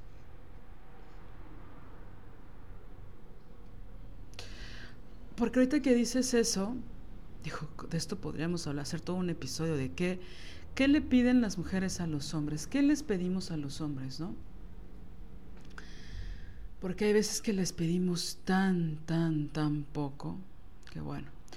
Pero estoy pensando en esto que dices, Mané, y, desde hace un ratito quería mencionarlo, de como niña, lo que yo le pedí a mi papá solo era estar. ¿Sabes? No, no quería lujos, no quería algo imposible, no quería, no sé, no sé qué podría ser algo terrible o algo eh, inverosímil, ¿no? Era, solo quiero que esté. ¿No? ¿Por qué mi padre no quiere estar con nosotras? ¿Por qué provoca? O sea, yo siempre pensaba, ¿es tan fácil estar? Yo veo que mi mamá está. 100%. Está. Está disponible. Tal vez está más disponible como madre de lo que debiera como mujer. Y esa es otra cosa. Pero ella estaba. Está. ¿Tú por qué no puedes estar, güey? No, no son grandes, que esto lo analizábamos en un taller, ¿no? Es decir, estás haciendo la tarea con tu mamá 6, 7 de la tarde, 8 de la noche, huele a, un pancito, huele a la cena, es, cálido, hay una forma de paz, una especie de, de plenitud. Y de repente toda la atmósfera empieza a cambiar de color, de sustancia, porque se escucha el cerrojo de la puerta, ¿no? Y ya sabes que van a empezar los pedos. Y tú tienes cinco años, o seis, o más chica, un poco más grande, ¿no? Solo tienen que llegar y estar, ser empáticos, ser amables, no ponerse a dar órdenes, exigir, hacer los policías, ¿no? De su propia familia. No hacerla de pedo, no llegar borrachos, ¿no?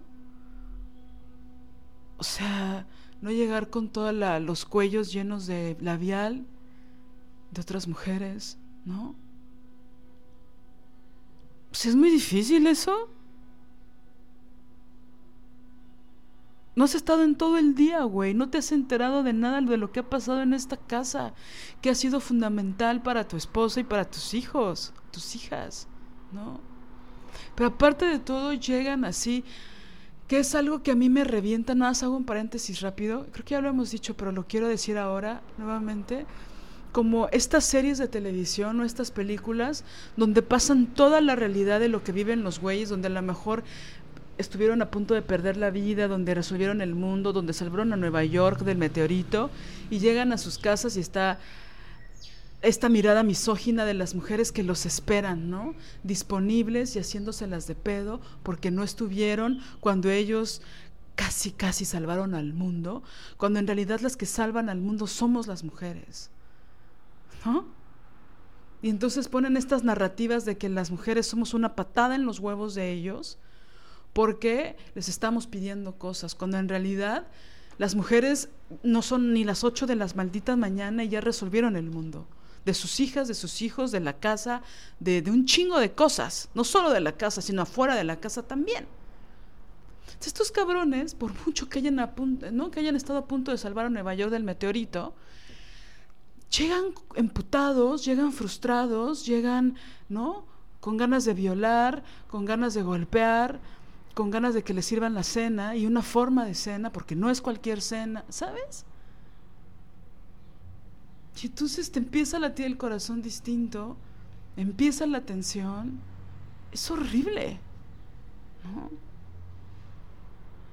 Entonces, regresando a este punto que, que mencionabas, es como una solo pide que estén con amor, con ternura. Una quiere ser escuchada por sus padres, ¿no? Y quieres que traten bien a tu mamá, con amor, con cariño, con ternura, con compasión. Sí, y es que creo que ahí el, el eslabón que falta es que los padres son hombres y los hombres han sido socializados como hombres, o sea, educados, este, eh, no, no, ¿Y en qué? Pues en, un mundo, en un sistema, en un patriarcado, en un en donde, eh, bueno, ahí está la misoginia imperante. Entonces, eh, la, la, misoginia, la necrofilia, la, em, la educación patriarcal por, pornificada de, de, que promueve el odio a las mujeres, los abusos, el, mancillar a las mujeres, el subírseles encima, ya solo con la pornografía, o sea, ya, o sea, ya con eso. Un hombre educado con pornografía eh, muerto. Muerto, o sea, ¿qué? Y, ay, no, es asqueroso es asqueroso. Entonces, ellos son eso. O sea, yo a veces pienso, qué, qué, triste, qué horror. No qué triste, qué horror ser hombre. O sea, no, no porque pobrecitos, sino qué puto asco. Que, que, que, mm, bueno, no sé qué estoy diciendo, pero lo que quiero decir es que mm, pienso que este no estar, es que quiero, quiero ir a esto es, algo totalmente ontológico. Es porque sé qué dices, Lili. Sé esa mirada, que es como de un cristal vacío. Exactamente. Un cristal vacío. Está su cuerpo, pero les ves la ansiedad. Les ves la ansiedad de que no pueden estar ahí. Pero ¿sabes por qué? Y claro, una... una no, pero, pero, o sea, sí, es que dice Lili, porque están pensando en estar, en estar en otro lado, pero es que quieren escapar y escapan porque creen que el problema es estar con la bebé, el bebé, con las hijas, los hijos, con la esposa. Y el problema de base, que es lo que no, no entienden ni entenderán, o no lo sé, no lo entenderán, o, o, veo a tantos miles y miles que no lo ven, es que el problema es que quieres escapar, no puedes escapar porque te llevas contigo, güey. O sea, taponean, quieren taponear su miseria. Se sienten miserables estando en casa y van a taponearlo metiéndose alcohol, metiéndose, metiéndose, metiéndose lo que puedan meterse. Para sentir algo. Para sentir algo, para no sentir la miseria que conllevan es, no se trata de que te vayas a meter no sé qué. Se trata de que, de que pienses de, de qué va tu puta vida. Y entonces lo que hacen, como no se piensan, como no se analizan, como no se terapean, como no se, no hacen acciones ontológicas para ver qué, qué, qué está pasando con su ser, con su vida, con lo que quieren, con lo que no quieren. no sé, la palabra ética no creo que esté en el vocabulario, en, la existencia. Y entonces van y, gastan fuera de casa un dinero que dicen que no tienen y que no dan dentro de casa, ¿no? Porque son miserables y van y engañan y son desleales y se infectan de cosas y luego llegan a casa e infectan a, sus compañeras de vida. O sea, es una puerilidad, es un, mierd son mierdero. Entonces, claro que no van a poder estar, no se aguantan ni solos, porque se conllevan, se traen consigo. Y pareciera Claro, pero una piensa que se van porque una no es suficiente. Exacto. Se van porque yo no le alcanzo. Se van porque soy abandonable. Porque hubo otra mejor que yo. Porque hubo otra mejor que yo o otras mejores. No, claro, eso yo pensaba. Yo pensaba soy abandonable porque por eso mi papá me abandonó. Mentira, claro, eso lo entendí después. Pero se van porque son una mierda se van porque, claro, la mierda no puede estar junto al fulgor, junto a la maravilla. La mierda se siente mierda junto al fulgor y la maravilla. Entonces yo pienso que esa miseria junto a la maravilla de las mujeres no puede, ¿no? Y, de verdad sientes que está el mueble ahí, con cristales en los ojos, eh, muerto, muerto. Viendo la repetición del gol. Viendo la repetición del gol, este, ay no, qué asco, o, viendo el box o, viendo en la madrugada porno o ve tú a pinche saber qué más marranadas hacen. La mayoría o muchos. Ah, ya no, viendo películas de acción. Viendo películas de acción de Bruce Willis. ya, ya, Rápidos y Furiosos, que por cierto va a salir la décima. La, diez películas de coches con un señor calvo. Guay. Entonces, eh,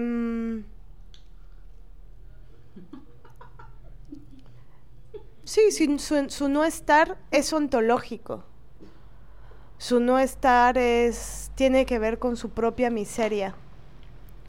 Solamente que como el patriarcado lo tergiversa todo, todo se voltea, no somos, somos nosotras, algo nos falla a nosotras, algo no, eh, no, no, no, no. Y la verdad es que lo mejor que nos puede pasar es que se larguen a la verga, que se larguen. O sea, de verdad, en realidad lo mejor que me pudo pasar fue que se fuera. O sea, finalmente yo a partir de mis ocho años, eh, sí lo tuve en mi vida porque lo, vimos algunos fines de semana. Em, y, como él es un violento de mierda y misógino, ha seguido golpeando, pero imagínate que se hubiera quedado en casa. Yo no, yo no, no, no, no, no hubiera podido tener la vida que tuve. Entonces, y esto también lo quiero enlazar em, con, otros, con otras violencias que hizo. Porque aparte, eh, justo no, no, no se circunscriben las agresiones a una época, ¿no? Yo me acuerdo, por ejemplo, cuando comencé a crecer, ¿no? Como que cuando comencé a dejar de ser niña, pues empiezas a tener cambios. Y, y bueno, sí hizo esta cosa de que cuando comencé a menstruar, eh, me llevó un ramo de flores, ¿no? Eh, ¿Ya eras una señorita? Pues no sé por qué me las llevó, pero me llevó un ramo de flores, como es una nueva etapa importante en tu vida y bla, bla, bla. Pero mm, no me refiero a, eso propiamente, sino que que tenía miradas que no me gustaban hacia mí. O sea, porque cuando el cuerpo comienza a cambiar, yo lo, bueno, cuando empezó a, pues sí, a cambiar, yo lo, yo me sentía eh, que esos cambios me vulneraban un poco, me, me, me daban pudor, más que que me vulneraban, no, no, no, no me vulneraban, me daban pudor. Em, y, y su mirada en esos cambios de mi cuerpo no me gustaba. Y yo creo que no me gustaba porque su mirada era imprudente, por no decir tal vez acosadora. No, no lo pensé nunca así, pero era como, como que observaba, ¿no? Entonces, em, eso, por ejemplo, me parece violento. No, violentísimo. Y mm, alguna vez, y que tiene que ver con esta mirada y con meterse con mi cuerpo, me, em, cuando me empecé a depilar las cejas, eh, me dijo, ¿no? Ah, ya te depilas las cejas. Pero me acuerdo mucho de su tono de voz, de su de su juicio, de... porque era como... Claro, Macho de mierda, ¿qué tiene, perro? Que me depile las cejas. ¿Qué me estás queriendo decir? A ver, dímelo directo. O sea, ¿realmente me estás preguntando lo que es evidente? ¿Para qué me preguntas si estás viendo que ya me las depilo? Entonces, lo que había debajo de la pregunta era su inconformidad. Tal vez era su, eres demasiado chica como para depilarte las cejas. Eh, o solo las mujeres grandes se las depilan, o no sé, o tal vez el, un puta de, debajo, ¿no? No sé qué, qué, qué, qué, pero, pero traía esa, o al menos yo lo sentía así. Pero pensé que como lo estabas narrando era como que era algo lujurioso, como una forma de acoso sexual. No. Pero no, lo está, más bien era como las niñas no se depilan porque son putas o algo así. ¿Alguna machinada de ese tipo? Sí, en este caso en particular no, no lo sentí como un acoso. No, era como una reprobación, ¿no? No, como que... Aparte como el güey nos dejaba de ver mm. por temporadas, entonces pues veía los cambios, ¿no? Después de, no sé, de un buen tiempo entonces, para empezar, yo pienso que no tenía que por qué decirme y preguntarme nada con respecto a mi cuerpo, ¿no? Y, y menos de esa forma. A mí me pareció invasivo eso. Y, y bueno, eh, pero ¿sabes qué? O sea, no puedo creer. O sea, ¿qué es la ceja? O sea, es que sabes que ahorita que dijiste eso me hiciste recordar que el, hermano misógino mierda de mi mamá, este culero, traidor, ladrón, este, ¿qué, ¿qué, más es? Ah, abandónico, por supuesto. Bueno, etcétera, ese pendejo Hubo una vez que yo estaba, ya estaba grande, ya tenía como 16. Y estábamos en una reunión familiar en casa de una tía. Y yo siempre soy como muy muy callada, como muy tímida, ¿no? O sea, como que ya sé que parece algo distinto, o sea, cuando no sé, no no en esas reuniones me sentía incómoda porque no había gente de mi edad, porque casi no veía a esas personas, me llevaba súper bien con las mujeres de, la familia de mi mamá, pero no con los hombres, particularmente con este pendejo menos, porque es un macho de mierda. Entonces, y estaba yo eh, en la sala, sentada, no sé, escuchando música tal vez. El caso es que estaba mi mamá ahí y, este y mi mamá lo quiere mucho ese tipo, ¿no? No por todas las cosas que dije, sino porque es su hermano. Y el pendejo este me dijo, nunca me hablaba aparte, ¿no? Es esta, hace esta cosa de que anula a las mujeres, ¿sabes? Misógino de manual, ¿no? Eh, y me dijo, ay, ¿ya te estás empezando a depilar la ceja? Pero no me lo dijo como la, la puta, que, que bueno, por supuesto podía decirlo así, sino, porque es un macho, sino por, ah, ya estás creciendo. Aparte, para nada me la depilé, ¿no? O sea, la tengo perfecta, no me la tengo que depilar, ¿no? Desde siempre. Pero... Pero era esta... O sea, ¿por qué se obsesionan con un pedacito de pelo que tenemos arriba del ojo? Que es una forma de pornografía. O sea, ¿qué, qué, qué? Te vale verga. Y recuerdo que para mí fue extrañísimo, porque aparte el tipo nunca me hablaba ni yo le hablaba a él. Entonces era como, ah, ya te estás depilando. Ah, es como estas cosas de, ah, ya vas a ser cogible. Ah, ya los novios, ¿no? Ah. O sea, como si yo no existiera en su espectro hasta el momento en que ya soy cogible. No necesariamente porque él me quisiera coger, digo, espero que no, sino raro, misógino, macho. Ah, ya entraste en las cogibles, ya, ya, ya entraste en mi campo visual, porque te depilas la ceja. ¿Qué? Y recuerdo que, o sea, no me sentí ofendida, pero sí muy incómoda, como de qué. Porque aparte justo pensé, y ahorita me lo hiciste de ese recuerdo, de por qué este pendejo ve mis cejas. en las cosas en las que esos güeyes se fijan, ¿no? Claro, obviamente ya nos vieron las nalgas, ya nos vieron las tetas, ¿no? Ya nos vieron las piernas, ¿no? Bla, bla, bla. Pero ¿por qué esta cosa con la ceja? Sí, y es meterse con tu, con el cuerpo de una, ¿no? Es como si uno, una, me hubiera gustado responderle, sí, a ti se te salen los pelos de la nariz.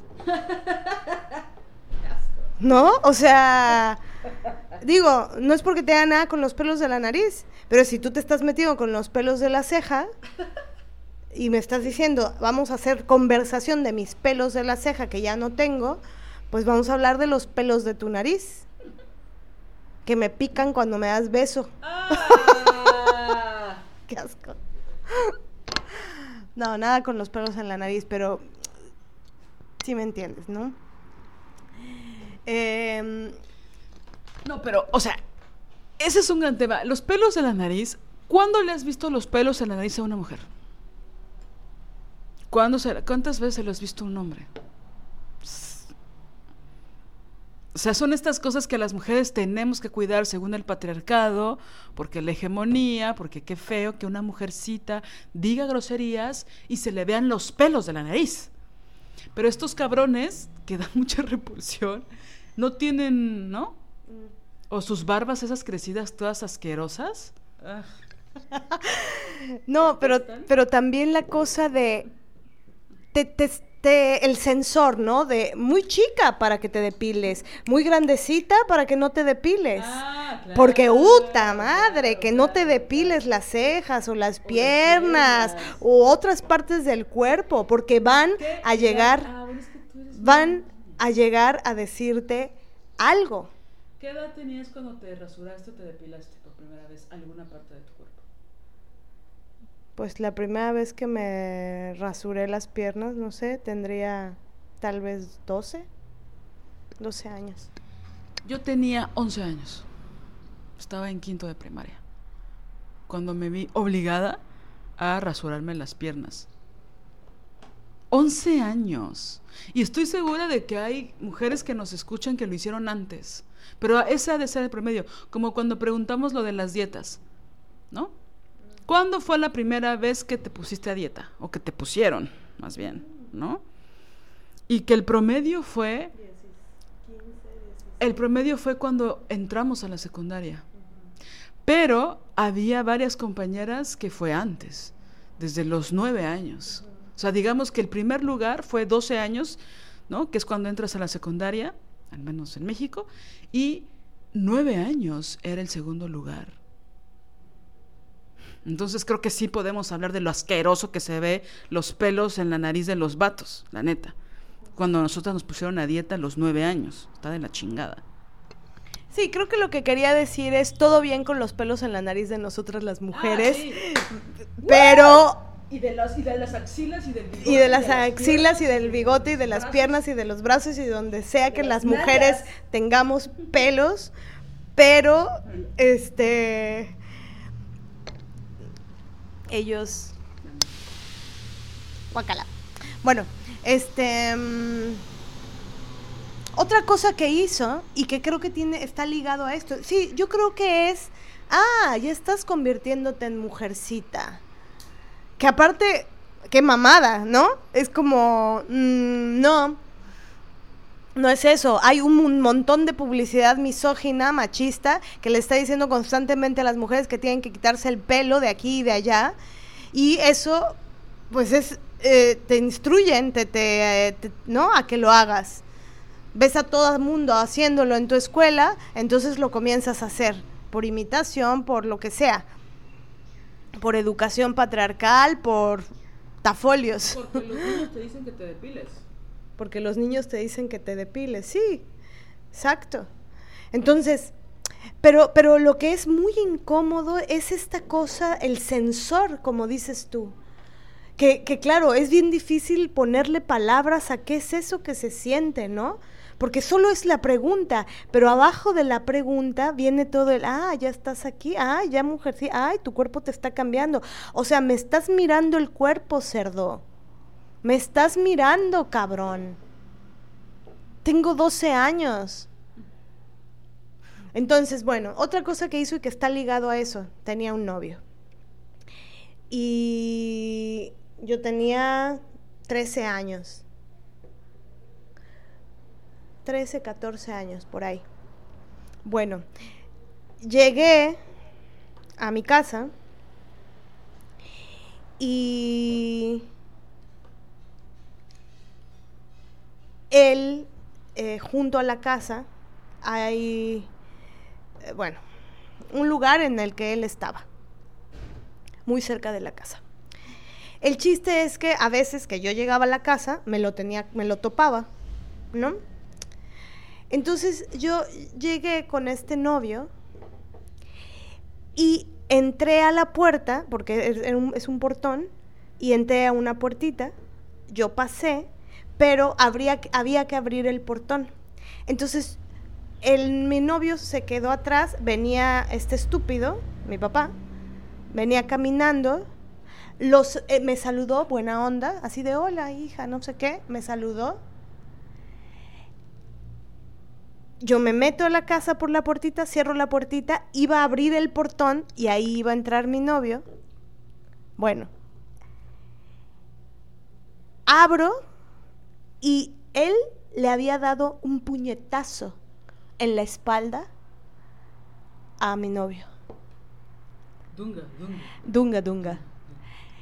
Y todo fue porque el bravucón, así en, plan, hola, eh, orinando, le, lo quiso saludar a este güey y él le, como que fue un poco de, ¿qué onda? Pero no le saludó bien.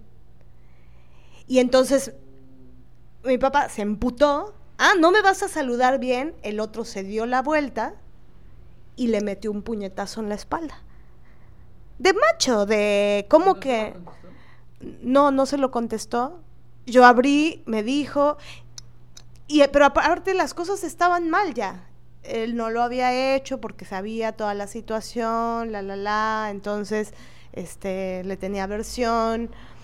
Pero ve, y aparte cobarde, porque es, ¿por qué no lo haces frente de mí? Y aparte le pegó en la espalda. Y aparte le pegó por la espalda, exacto. Entonces, em, y bueno, yo de todo esto que estoy contando, ahorita que te estaba escuchando, es que muchas cosas ya están fagocitadas. Este, no las recuerdo, y muchas, eh, muchas antes me hacían sufrir mucho y ta, ta, ta, pero se han ido diluyendo, ¿no? Ya están muy atrás. Pero ahorita que te escuché, me, me acuerdo, me, me, hiciste recuerdo de que mi mamá, mi madrina me contaban que cuando todavía vivía en la casa, yo estaba chiquita, cuando él se fue tenía ocho, entonces yo tendría tal vez siete, seis años, llegaba del trabajo y sus malos humores, ¿no? o era fin de semana, sábado en la tarde, y pues como vamos a hacer la tarea, ¿no? El chiste es que el güey me nalgaba, o sea, nalgaba de pegarme, ¿no? Me pegaba, como de, Marianela, este, o sea, se empezaba a poner de malas, de mal humor, porque yo no hacía bien algo de la tarea, bla, bla, bla, X. O sea, seis años, es así de estúpido. Y, y entonces de malas, de malas nalgadas. Entonces, eh,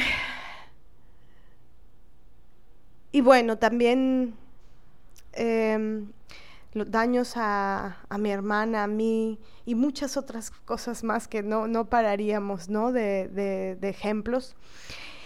Y, y por supuesto, ligado a todo esto está toda la violencia que ejerció contra mi mamá a lo largo de un montón de tiempo, de muchísimos años.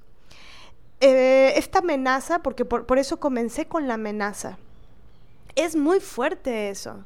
O sea, que, un padre diga, aguas, ¿eh?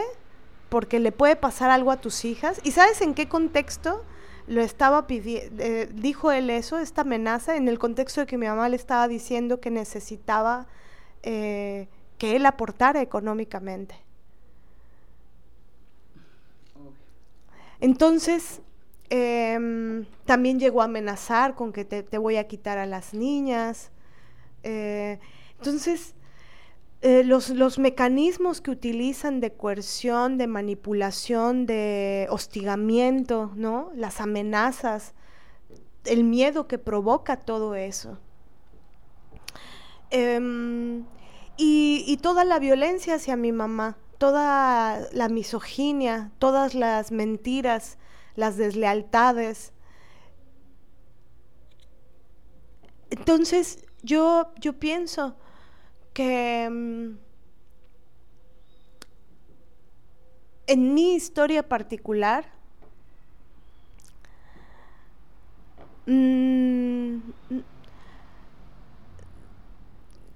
y, claro, me, costó, ¿no? Porque, porque no, es de tajo, es decir, lo que yo digo ahorita y lo enuncio con todas sus letras, no es lo que decía hace 15 años, ni lo que decía hace 20, ni hace 25 años. Incluso el cómo apalabra mi mamá, lo que apalabra con respecto a él en este momento, no es lo mismo hace 10 años que hace 15, que hace 20, que hace 30. Entonces una va cambiando, una va entendiendo cosas, una va estudiando más, una va viendo más, los, los comienza a saber en su justa dimensión. Entonces el ese padre imaginario que quieres, que amas, que, que, te enternece, que tal, que cual, de pronto todo eso empieza a bajar y a sentarse y le, empiezas a ver eh, como es tal cual como es, con toda su miseria. Por ejemplo, algo que quería hablar que me parece súper importante en, mi propia investigación, análisis que tuve, es que en donde él, el gran gancho, lo que me enganchaba a él, que, y que era muy difícil, y creo que me enganchaba porque soy una buena persona eh, eh, de base, ¿no? Era la compasión por él, la compasión y la ternura que, él me podía provocar. Entonces, recuerdo, tengo un recuerdo muy específico, ¿no? Que yo tuve una problemática en la, en la, escuela en la que estaba, no podía resolver una tarea que tenía que resolver y yo pensé, seguro no puedo resolver esa tarea, porque tengo un problema con mi relación paterna. Entonces un día, ya, ya siendo, no sé, tenía 20 años, le llamé y le dije, em, hola, mañana tengo un examen, me presento. El chiste es que él se apersonó y llegó el padre, ¿no? Así de, sí, hija, voy a verte. Y llegó a verme. Y yo hablé con él y comí con él ese día y tal. El chiste es que yo no, no, se quedó a dormir en donde yo dormía. Entonces lo llevé a un hotel o un motel o no sé qué era, un hotel, porque estaba, seguro era un motel porque estaba sobre Tlalpan. Y, y, lo dejé ahí para que, para que, porque no iba a permitir que mm, se quedara donde yo vivía. El chiste es que tengo la, imagen de él entrando al hotel, ¿no? Un poco como cabizbajo y meditativo, no sé qué. Y me acuerdo mucho de lo que pensé y lo que sentí. Y sentí como una especie de conmiseración, de, compasión mezclada como con ternura. Em, y eso, haberme dado cuenta de eso y haber me he observado pensando y sintiendo eso fue importantísimo en mi proceso de, em, de separación simbólica con él. Porque la separación real, había una separación real, concreta, pero de eh, separación simbólica. O sea, que, que él ya dejara de significar lo que significaba en mi vida. Analizar por qué sentía ternura por alguien que, me había lastimado? ¿Por qué seguía sintiendo ternura o compasión por alguien que nunca tuvo ternura ni compasión por mí? ¿Por qué sentía ternura y compasión por alguien que lastimó a mi mamá? Analizar eso fue una piedra angular sustancial para decir, a ver, ¿no? Ahora, claro, aquí hay algo importantísimo. No es qué pendeja que sientes ternura por un agresor. No, no, no, no, no. A ver, paremos. Es, él se encargó también de hacer cosas para que yo sintiera eso. Él manipuló sus gestos, él manipuló, o sea, la manera en la que entró no fue como, hija, muchísimas gracias por haberme traído, no, sí, ten un día maravilloso, come bien, yo me voy a quedar aquí, este, eh, gracias por haberme vi, por haberme llamado, no, no sé, no, entra cabizbajo, ¿no? Casi arrastrando la maleta, haciéndome un chantaje. Entonces yo no, en ese tiempo, pues no, no, no, en ese instante no pude discernir y sentí compasión y sentí ternura. Pero en todo caso, la compasión y la ternura, esa es mía. Es como, eh, por eso, a eso me refería con el amor que tú sentías. Ese amor, esa capacidad de amor, de amar, de ternura, de compasión, es nuestra. Es la capacidad de amor, de ternura, de compasión que se activa en muchos otros momentos de la vida. Lo que es importante, pienso, o lo que fue importante para mí, fue darme cuenta que uno, él hacía manipulaciones para provocar esas cosas en mí. Era un hipócrita, era un falso, ¿no? Hacía, me hacía creer que había cambiado, me hacía creer que había reflexionado, me hacía creer que estaba arrepentido, me hacía creer que, que sabía que la había cagado, pero que, que, ¿no? O sea, mentira tras mentira, tras mentira, tras mentira. Entonces, cuando yo me di cuenta de que tenía que tener mi alerta encendida con respecto a la ternura y la compasión que él podía darme, sobre todo por sus manipulaciones, porque de ahí se agarran, ¿no? De ahí se agarran para, para continuar em, en la vida de una.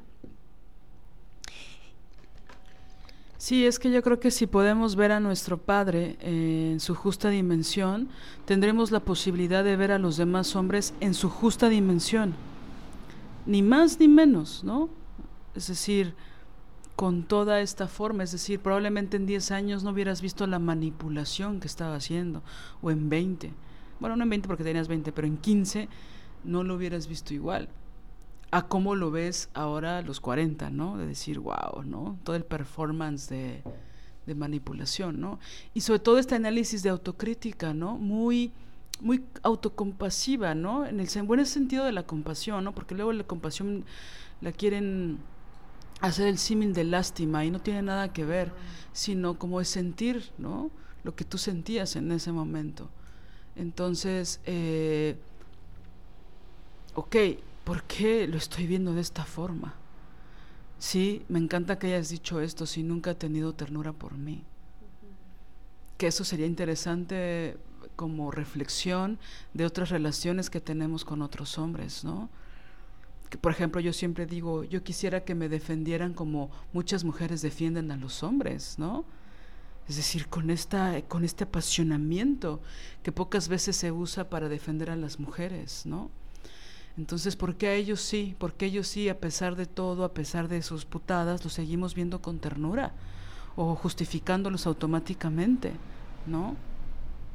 Creo que es un espacio de reflexión importante de, ok, esto es lo que es, te veo así, a pesar del daño que le has hecho a mi madre, te veo así. Lo genial sería preguntarnos profundamente por qué. ¿No? ¿Qué es lo que estás planteando? Sí, totalmente. Y que, claro, con el feminismo y una, una eh, yo pude comprender o ver eh, todos los mecanismos que había, ¿no? Eh, que estaban enlazados, tejidos a ese sentir, a ese sentimiento. Ahora, eh, tal vez el, asunto de voltear, ¿no? De, que esa ternura fuera eh, hacia mí, ¿no? Porque mm, o, o pensar esa ternura hacia mi niña también, hacia mi niña y yo adulta. Pero darme cuenta que, que sentía ese amor o esa ternura, esa compasión, fue la pieza sustancial para decir, ok, esto le tengo que tener cuidado. Porque gracias a este, por este sentimiento, es como que no, no, no lo disocio de todo lo otro que ha hecho. Y todo lo otro que ha hecho cuenta. Y me ha dejado una serie de estragos. A mi hermana le ha dejado estragos. A mi mamá le ha dejado estragos. Lesiones severísimas. Claro, ahí empezó todo un proceso de, eh, de redescubrimiento, de análisis, de profundización sobre qué pasaba ¿no? con esa relación, qué significaba en mi vida y que ella no estaba dispuesta a, seguir eh, sintiendo por esa relación o esa no relación. Entonces, para mí, por cómo fue mi historia y por todo lo que comprendí después, em, yo, yo tengo muy claro, porque aparte, como digo, ¿no? Eh, yo, estas agresiones continúan, los juicios continúan hoy a la, a la fecha de hoy. Em, una vez tuve que escracharlo. Eh, ¿Por qué? Porque no le basta eh, lo que hace de intentar despojarnos, ¿no? Y despojar a mi mamá de su casa, que es nuestra casa. No, no, no, le basta eso, sino que hace putadas como llenar de cemento las tuberías para que no tengamos agua, por ejemplo. O sea, golpea, ¿no? Ah, todavía no las puedo despojar, entonces voy a llenar de cemento las tuberías para que no tengan agua y que se jodan. Entonces, la vez que lo escraché fue porque estábamos, llamamos un plomero para que arreglara eso, para que quitara el cemento, para que pudiéramos tener agua. Y llegó el gángster de su abogado, que es un gángster, mierda, un mierda del tamaño que hace publicidad, del tipo de si tu esposa este, te quiere quitar, te quiere quitar tu dinero, eh, demandándote que un pensión alimenticia, bla, bla, bla, yo soy el abogado que te puede proteger. Esa es la publicidad del abogado de esta caca que les estoy contando. Entonces, bueno, llegó el gángster de su abogado, hacernos la, ¿no? A echarnos bronca que por qué estábamos llamando al, plomero y que por qué estábamos rompiendo y que eso era un delito y bla, bla, bla, bla, bla, bla, bla, bla, bla. Este, bueno, la chiste es que hasta los militares llegaron ese día. Luego llegó mi papá. Este, él intentó acercárseme y todavía él muy hipócrita, en medio de toda esa situación, me hacía una mirada que era una mirada como de, te amo, mané. Así de, hola, y me dijo, hola, hija. ¿Hija? No soy tu hija, pendejo. Quisieras que fuera tu hija. No, nunca quiso que fuera su hija. ¿Hija? Tú no eres un padre. Nunca lo fuiste. Pero, hola hija, ¿cómo estás, mané? Con su puta voz de manipulador de mierda. Y entonces lo que hice fue, bueno, no tenía de otra, me tuve que poner atrás del militar para que no se me acercara. Y claro, se empezó a emputar, porque primero su hija, su hola hija, ¿cómo estás, mané? Terminó en que, porque yo le empecé a gritar una serie de cosas, que era un macho, que era un violento, que era un misógino, que nos dejara en paz y me dijo cosas como, me dijo, no, las cosas no son como te han dicho. Ay, no mames, perro. Con perdón de los perros.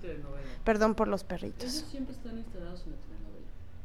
¿no? Las cosas no son como te lo, te lo, han dicho. O sea, lo que me está diciendo ahí es, tu mamá me ha, te ha mentido todos estos años, yo soy bueno, ella es la mala. Eso es lo que quiso decir con ese texto, ¿no? Y después de que le dije misógino macho de mierda y ta, ta, ta, porque se lo dije, se lo grité, gritándome, me contestó, y ahí ya le salió la ira, ¿no? Me gritó, esto no es una obra de teatro, Marianela, esto no son tus obras de teatro porque también le puede que haga teatro.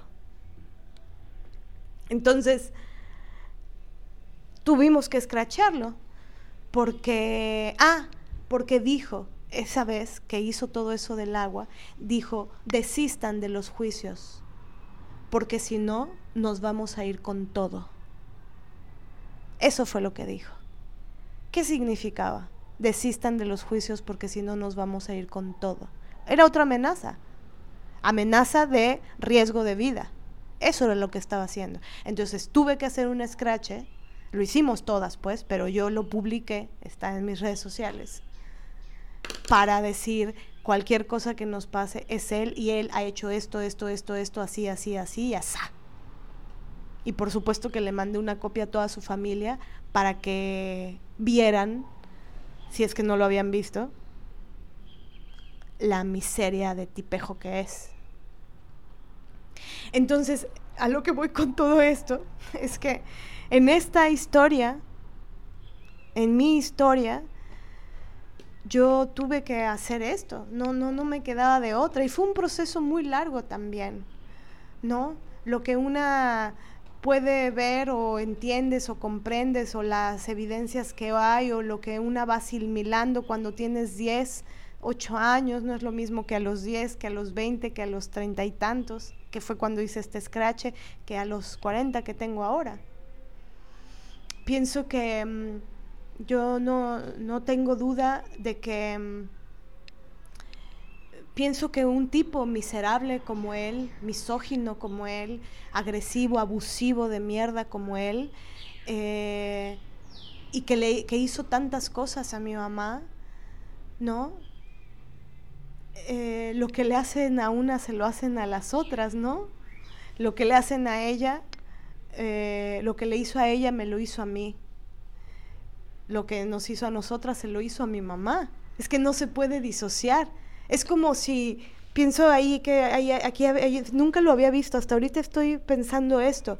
Es como si un padre tratara bien a las hijas y no, perdón, un padre tratara bien a la mamá y no tratara bien a las hijas. Mm, ¿cómo disocias? No se puede separar. Es como lo de la separación de la obra del artista. Pero a ver, si trata mal a, a las hijas, pero trata bien a la mamá, eso está maltratando a la mamá. Porque está tratando mal a las hijas. Entonces, si te trata eh, bien a ti y trata mal a tu mamá, eso también te maltrata a ti. Es un maltrato. ¿Cómo no va a ser un maltrato y una agresión hacia mí como hija que haya maltratado a mi mamá. Ahora, claro, con compasión, porque yo a mis 20 años sí llegué a tener esta cosa de sentir todavía un amor y una ternura, a pesar de que yo ya había sentido las heridas provocadas por él.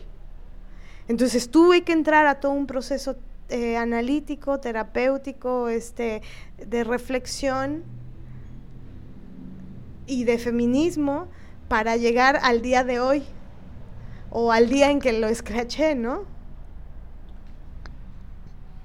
Sí, porque es fuerte, porque pienso que muchas veces no, no tomar una postura es tomar una postura, ¿no? Aparentemente la supuesta indiferencia o la falta de acción no representa nada a nivel discursivo o simbólico, pero la verdad es que sí, no tomar una decisión, no tomar una postura, quererse ponerse neutra, pues no es lo mismo ponerse neutra, entre comillas, a los 5 años que a los 25, ¿no? O a los 35, o a los 50. Entonces ahí sí pienso que es un poco complicado, es decir, cada quien hará lo que sea mejor para sí misma, ¿no? pero pienso que regresando a esto que dije hace ya un ratito, de por qué nos cuesta tanto empatizar con nuestras madres, ¿no? Hemos dicho en otros episodios esta, esta cosa importante que que el feminismo nos ha permitido ver, ¿no? Como ver a nuestras madres primero como mujeres, ¿no? Y no con esta carga pesadísima, imposible, eh, que tienen las madres encima, ¿no? Y, y, por otro lado, ¿por qué no ver a los padres también como que son hombres antes de ser padres, ¿no? Es decir, con todas las implicaciones que eso lleva. Entonces, cuando estás en una situación así, yo sé que es absolutamente dolorosa, ¿no? Y que si no has vivido con una situación tan extrema, ¿no? O tan difícil o tan complicada, pues a veces es difícil, ¿no? Tomar una postura. Pero, híjole, es fuerte, pienso, pienso mucho en la en cómo creces con la vulnerabilidad de tu madre, ¿no? Con sus heridas, con su tragar saliva y seguir, ¿no? Casi sin quejarte, en silencio. Es decir, es fuerte cuando la ves como una mujer, no como tu madre. ¿No? Cuando la ves como mujer y no como la esposa de tu papá. ¿No? Y entonces quererla ver libre, ¿no? Y tranquila. Y autosuficiente, independiente, ¿no? Creo que es algo que muchas mujeres queremos de nuestras madres, ¿no? en esa libertad auténtica de sí mismas, ¿no? Y que haya habido un tipo que les han coartado esa libertad. Porque yo nada más quisiera, quisiera regresar a esto de, de cómo eran mis fantasías, ¿no? Siendo niña. Que sí, o sea, me encantó que tú lo llevaras a la parte existencial, porque pues partí de este verbo que es estar, ¿no? que, en inglés es el mismo, ¿no? Ser y estar es la misma palabra. Me encanta que en español sean dos, porque son distintas, ¿no? Tienen un matiz, una distinción. Pero bueno, estar, que, que yo pienso que mis fantasías infantiles eran, ¿por qué no llegas un día con un ramo de flores? ¿Por qué no un día llegas con un detalle para mi mamá? ¿no? porque el estar no solo era para mí como este Padre omnipresente, ¿no? Sino llega con ella, ten un detalle con ella, ¿no? ¿Por qué no le puedes demostrar amor? Amor. Y claro, mi fantasía era, las flores podrían solucionar eso, ¿no? que es parte de esta, pues no sé, esta ingenuidad, ¿no? Pero estar, ¿no? Y creo que ahí también lo quiero relacionar con algo que dijiste, solo que no quería interrumpirte, Mané, de que una muchas veces, por eso sirve un chinguero, un chinguero la terapia o, el análisis, ¿no? Como de decir, ya no te quiero ver como te veía a los ocho años. Te quiero ver como a los, a los que tengo ahora, con la mujer adulta que soy ahora, ¿no? no con la edad que tenía cuando nos abandonaste, ¿no? O no con la edad en que tenía cuando, pues esto, ¿no? Cuando te admiraba, ¿no? Sino verte ahora, ¿no? Y yo creo que también, dependiendo de tu historia, de la historia de cada una de nosotras, esto no, no, no implica o no significa dejarlos de ver con amor, ¿no? Sino con el pensamiento crítico, ¿no? verlos con esta postura, ¿no? De, a ver, ¿por qué te veo de esta forma? Pero pienso que en principio, si es posible, alejarnos de esta romantización, ¿no?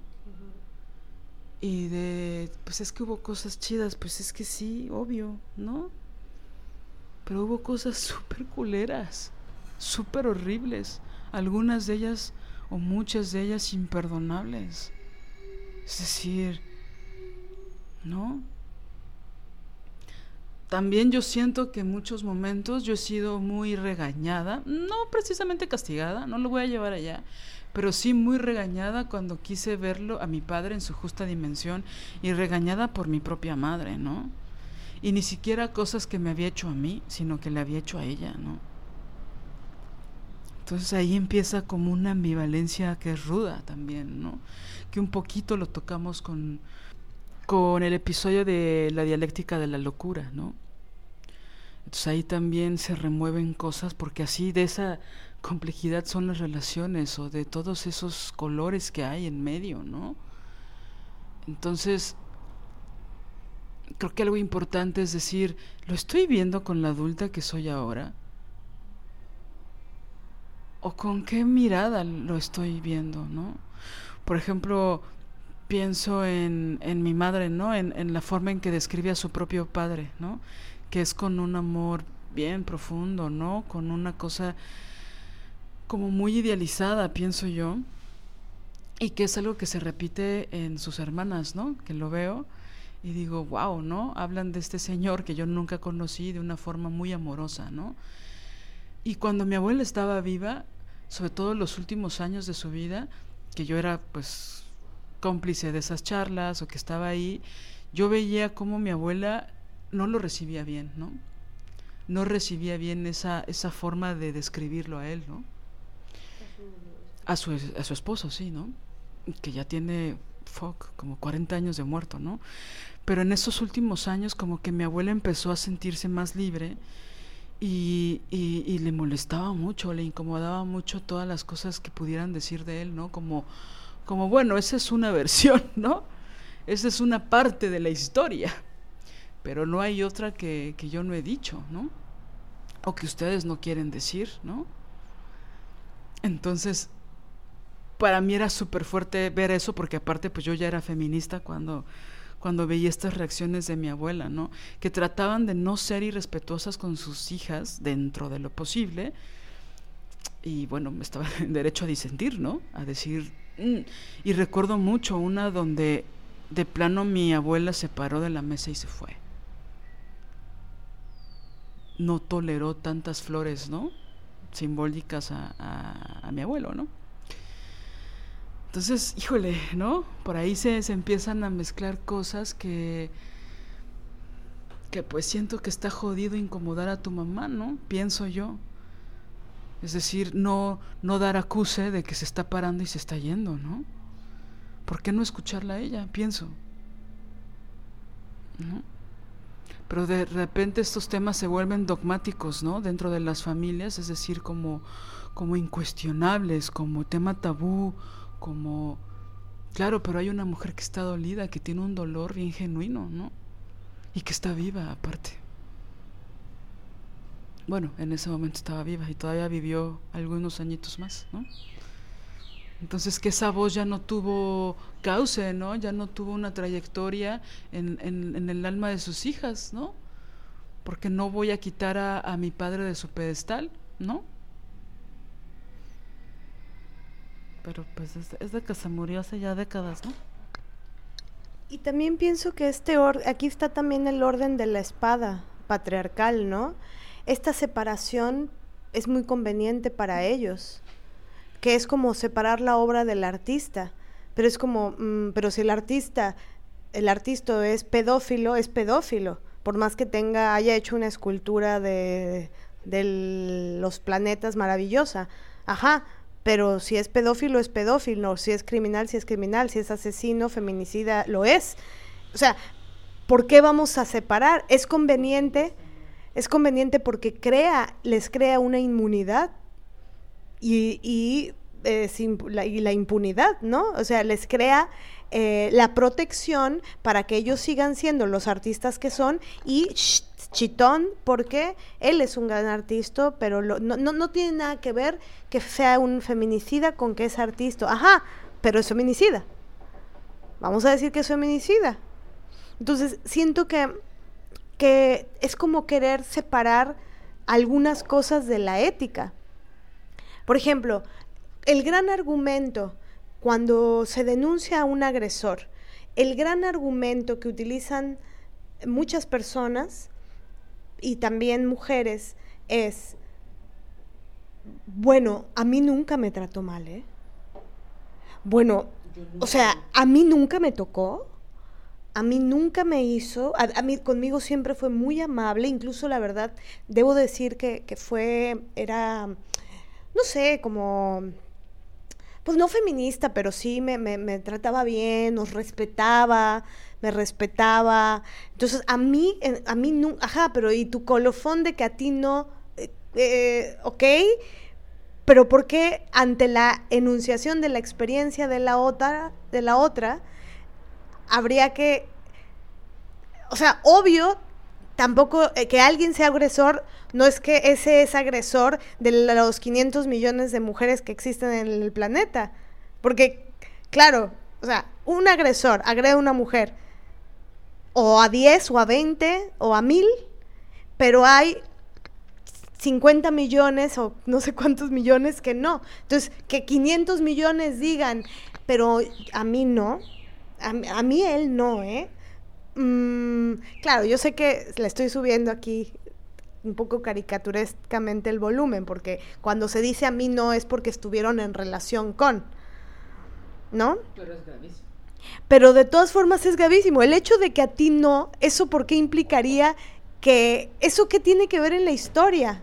Es como, es como si alguien, en, eso solo sucede en la violencia sexual, porque cuando alguien dice, a mí me robaron ese coche, me, eh, me robó mi coche.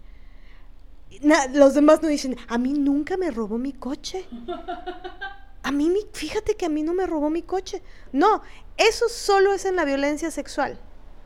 Y es porque hay una partecita, yo creo que lo que, lo que hay debajo es la incredulidad de, híjole, pero si a mí, conmigo siempre fue respetuoso. Y creo que también esto es, es muy importante porque eh, el asunto de, la, de este corte, de este orden de la espada que los protege, ¿dónde quedaría la ética? El hecho de que a mí no me hayan hecho algo, el hecho de que esa persona a mí no me haya hecho algo, eso no le quita su antiética de habérselo hecho a una otra persona. Me hiciste recordar que, que bueno, lo voy a decir con muchísima vergüenza, discúlpenme amigas, que tengo un tío panista, ¿no? Y pues sí lo estimo y todo, la verdad. Este, y hasta ahí, ¿no? pero me acuerdo mucho que cuando fue el segundo año de, creo que esto ya lo dije, pero cuando fue el segundo año del, del espurio, ¿no? Cuando fue el segundo año de Calderón, él acababa de iniciar una empresa, ¿no? Y entonces estábamos en Año Nuevo y él daba el brindis, ¿no? Porque pues la pasábamos en su casa. Y entonces, este, dijo, para mí, este ha sido un buen año, ¿no? Un gran año y se lo quiero agradecer a, y habló del, de ese presidente, del, del, ¿no? del cómplice de, de de muchos asesinatos, del que hizo el pacto con el narco, de toda la impunidad alrededor de la guardería ABC, de ¿no? más de 500 mil personas asesinadas como consecuencia del narco, despojos, desplazamientos. Bueno, a ese güey le agradeció este tío en Año Nuevo, ¿no? En ese Año Nuevo. Entonces siento que es esta misma lógica, ¿no? Y bueno, mi mamá enfureció, se enfureció, ¿no? Y le empezó a decir de cosas lo cual pues bueno, siempre la admiraré por eso. Y entonces mi mamá no, le decía, no puedo creer que porque a ti te ha ido bien este año, que no tiene nada que ver con este pendejo, sino pues en todo caso por tus colaboradores, por tu propio esfuerzo, le agradeces a un cabrón que ha sido una de las peores, ¿no? Cosas que le ha pasado a este país, ¿no? Cosas así, cosas, no personas, cosas que le han pasado a este país. Y él estaba muy resuelto y muy macho en decir, no me importa, gracias a él mi empresa tal, ¿no? Y siento que es un poco esta misma lógica pendeja de decir, este acosador, este maestro, yo sé que tiene 40 denuncias en la ENAT, pero a mí, conmigo siempre fue respetuoso, ¿eh? Conmigo un caballero. O sea, es que las he escuchado decir eso, ¿no? Que es como, ¿de qué hablas? Tu historia personal no representa la de las víctimas. En todo caso, una víctima podría decirte con muchísimo dolor qué suerte tuviste, güey. Porque a nosotras, las que nos violó, ¿no? sea, ¿de qué hablas? Que, que, también ahorita que dijiste, nadie lo diría con lo del coche. Siento que hay como una cosa ahí muy clasista. En otros ejemplos que sí podría funcionar esto que estás diciendo, un poco lo contradigo de lo que tú estás diciendo, porque no te ha pasado que eh, a alguien le roban un auto en cierta colonia, que es buena, ¿no? Que es, que es de, de, clase media alta, o de clase, no, sí, de clase media alta, porque de clase alta no, pero de clase media alta. Y que dicen, ay, ¿qué crees? A mi prima le acaban de robar la camioneta o le robaron todos los rines, los espejos, los faros de su camioneta en tal colonia. Y alguien dice, a mí nunca me ha pasado eso, ¿no? A mí nunca me ha pasado. Eh, voy todos los días a esa colonia y jamás me ha pasado, ¿sabes? Que hacen esta cosa como de cambiarla porque es una buena colonia, es gente muy bonita la que está ahí, es gente linda, ¿no? ¿Sabes? Es decir, depende de, de la cuestión. Lo que quiero, a lo que quiero llegar es que depende de una cuestión personal. Porque yo siempre he ido a ese restaurante y jamás me ha pasado nada. Y ese restaurante es maravilloso y mi familia siempre ha ido ahí. ¿Sabes? Que hay una cosa que se lo toman personal cuando es, estoy criticando la empresa idiota, no te estoy criticando a ti ni a tu familia, ¿no? Estoy criticando que nos pasó esto en esta ciudad, que estuvo de la chingada, nos discriminaron muchísimo. Ah, que a mí me pasó eso, ¿no? Que cuando fui a esta ciudad horriblísima, bueno, no, no, no lo voy a decir así. Es una ciudad maravillosa donde a mí me trataron muy mal porque fueron súper racistas. Cuando yo lo mencionaba con otras personas decían, a mí nunca me ha pasado. Yo he ido a esa ciudad muchas veces y nunca me ha pasado. Y digo, claro, ¿te has visto en el espejo? Pareces gringa. ¿No? Eres, eres de cierto color, tienes ciertas facciones, tienes cierta altura. Mira el color de tu cabello. Obviamente a ti no te va a pasar, güey, aunque seas mexa. Claro, cuando vean tu pasaporte va a ser distinto pero no me refiero a que cuando hay esta, este tipo de comentarios son desde una visión muy personal muy muy personal. No tiene que ver ni con la empatía ni con la realidad sino que es a mí nunca nunca me lo hizo porque no y se me hace muy hipócrita porque en el caso de muchos colaboradores o de compañeros de trabajo o de maestros o de colegas o tal una se puede dar cuenta de que a lo mejor el tipo a ti no te acosa, pero tú te das cuenta de que sí acosa a otras. Es decir, hay mucha, mucho perdón y mucha impunidad. Sí, entonces esto o sea, es un, es un gran tema porque, no sé, siento que para mí es un poco más, no, no sé si esto es justo lo que voy a decir, pero siento que es sencillo de ver para mí, porque mi papá fue muy mierda con mi mamá, pero mi papá también fue muy mierda conmigo y con mi hermana. Entonces, y los niveles de estas agresiones son altos.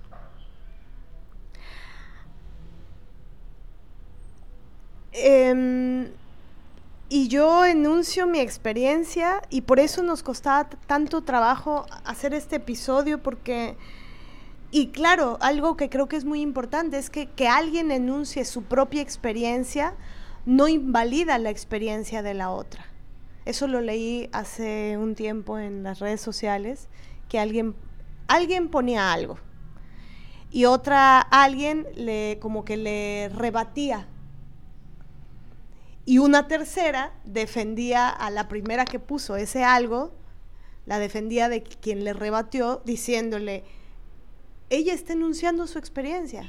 Que ella enuncie su experiencia no invalida en sí mismo la tuya solo está enunciando la suya porque a veces pareciera eso, ¿no? Si yo digo, por ejemplo, sí, o sea, si, si yo digo algo, um, eh, una vez, por ejemplo, eh, hubo un escrache a un tipo teatrero, un violador.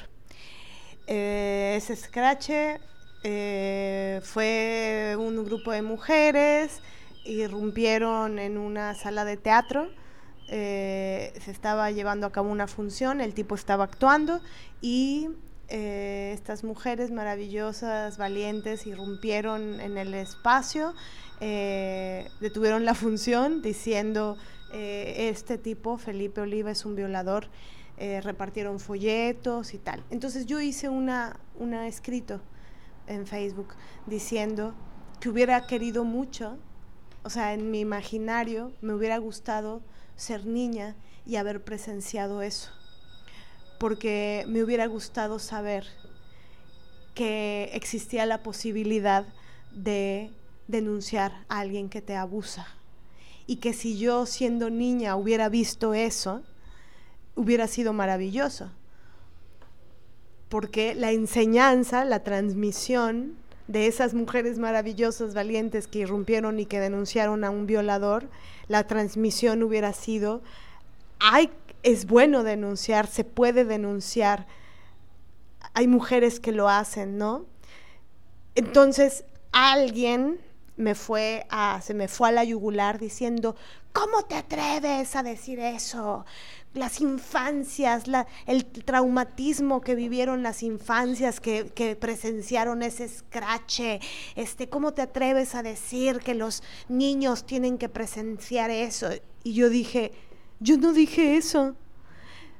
Y ella me empezó a decir, si yo hubiera vivido algo así, yo hubiera, me hubiera muerto del miedo, el terror por ver a unas encapuchadas. Y es como, a ver, uno, no dije eso. Dos, estoy hablando de mí y de que a mí me hubiera gustado que Mané Niña viera algo así porque Mané niña hubiera sabido que podía denunciar y gritar a los cuatro vientos con un megáfono quién la había abusado. Pero bueno, no, sé si va mucho al caso, pero, pero a lo que voy es em, la, la enunciación de la experiencia de cada quien pues es la experiencia de cada quien y eso no invalida la, otra, ¿no? Aunque también, y, creo que es importante repetirlo, eh, sí que nos costaba trabajo este episodio porque, porque se entremezclan muchos sentires, muchas emociones, eh, pensamientos, porque eh, podemos tener experiencias muy, muy similares con respecto a la figura paterna, pero también eh, puede haber, puede suceder que no tengamos experiencias similares. Entonces, yo llegué a un punto en el que decidí cortar todo lazo con mi papá, y llegué a un punto incluso de escrachearlo y llegué a un punto eh, en el cual puedo decir, le retiré absolutamente todo mi amor, todo mi respeto, ¿no? Pero, pero eso sucedió así en mi vida. También puedo decir que, que, que las agresiones que les hacen a nuestras mamás, eh, no sé, pienso que, mm, y lo digo con todo amor, con todo respeto, ¿no? Y con cuidado, pues, pero pienso que, que esto que decía Lili es muy vital de ver a nuestra mamá no solo como nuestra mamá, sino que nuestra mamá es una mujer y, y, ver a nuestro papá no solo como nuestro papá, sino que es un hombre y que el hecho de que sea nuestro papá no es importante que eso no nos permita ver eh, sus grados de misoginia y de machismo y de abusivo que es. Y, también sé que el patriarcado genera estos cortes, ¿no? Estas escisiones para, como para protegerlos. Es sistémica también. Eh, por ejemplo, también se da luego al revés, ¿no? Mamás que están siendo abusadas por los padres, pero nunca se los hacen saber a los hijos que están siendo abusadas por ellos. Y siempre es como tu padre es bueno, tu padre es bueno, porque no hay que hablarle mal a los hijos, a las hijas de los padres, no hay que hablarles mal. Y entonces una crece creyendo que todo fue bien y tal vez después te, te enteras de que no Y ahí es otra historia, con otros, otras particularidades. Entonces pienso que, es importante eh, también como la, cosa de que el que los padres agredan a nuestras mamás, eh, eso genera también, es una forma de intervenir la relación entre nosotras. ¿No? Porque justamente ¿Cómo interviene el vínculo entre madres e hijas los padres que son abusadores de nuestras madres? Lo intervienen porque nos, nos hacen tener que tomar decisiones, nos hacen tener que posicionarnos. Y pienso que sí, que es importante eh, posicionarnos del lado de lo justo, posicionarnos éticamente, feministamente compasivamente, ¿no? Entonces, eh, el hecho de que un padre nos trate bien a nosotras como hijas y que trate mal a nuestra mamá, eso puntúa, implica cosas. Ahora, también eh, y, pienso que ahí hay que ser muy amorosas, compasivas eh, en nuestro posicionamiento con nuestra mamá. Ahora también pienso que del otro lado, pues se necesita también compasión y ternura con las hijas en el, en el proceso particular en el que se encuentren, ¿no? Por eso es un tema complejo. Creo que, ya sé, ya sé, ya sé, creo que la, complejidad de este tema no, no, tiene que ver propiamente con los padres, sino que, digo, sí, pues, pero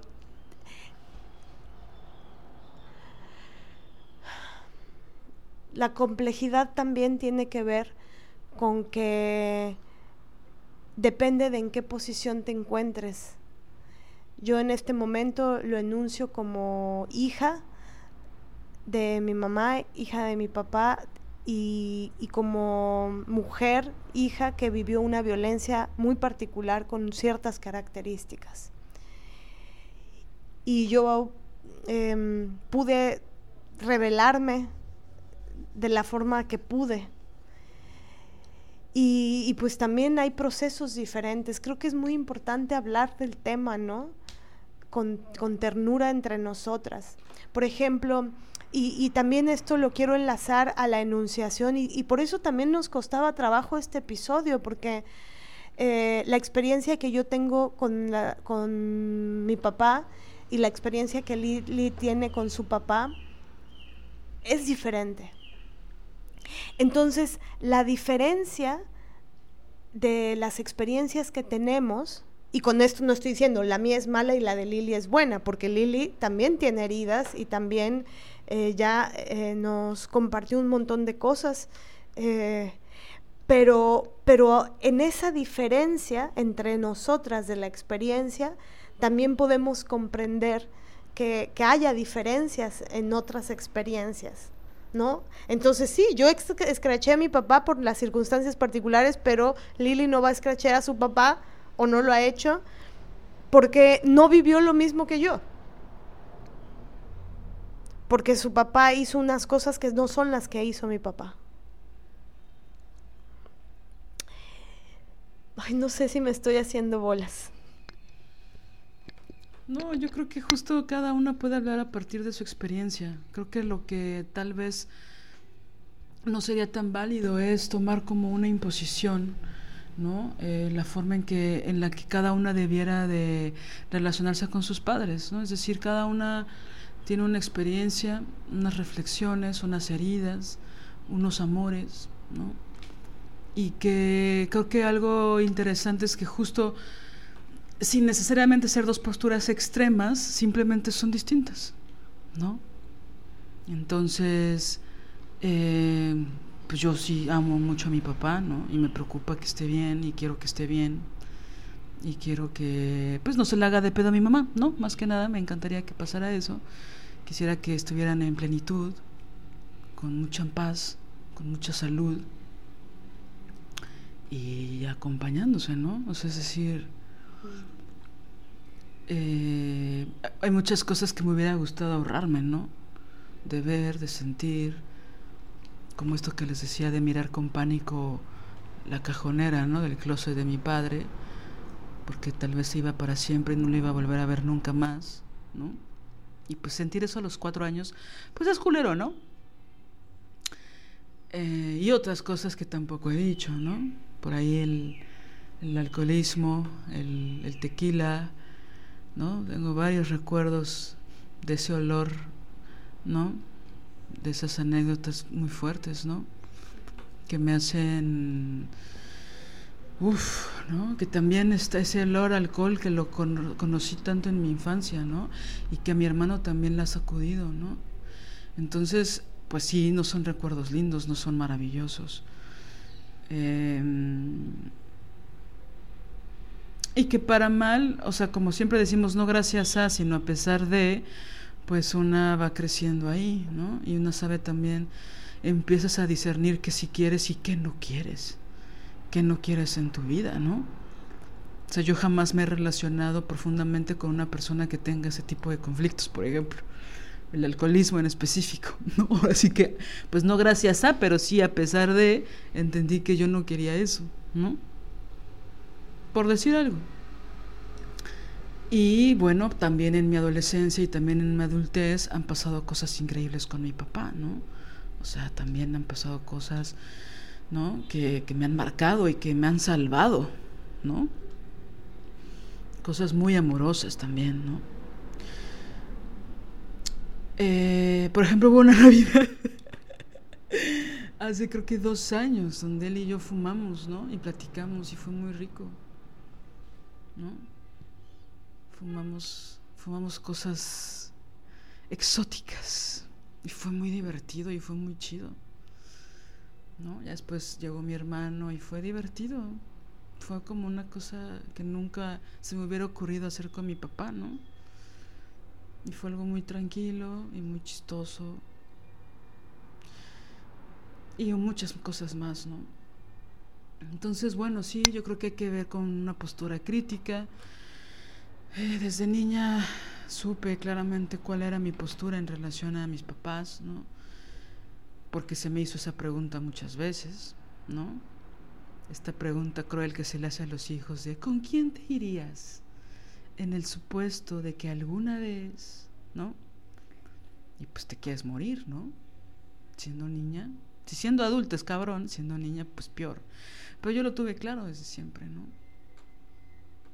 No sé si era una lealtad o... ¿No? Probablemente sí. Pero que no tiene nada que ver con amas más a tal o amas menos a tal. Simplemente pues yo ya sabía, yo ya había entendido que podía vivir mi vida perfectamente sin mi padre, ¿no? Ya lo había hecho. De alguna forma. Pero sin mi mamá, pues eso iba a estar en, en un idioma totalmente distinto, ¿no?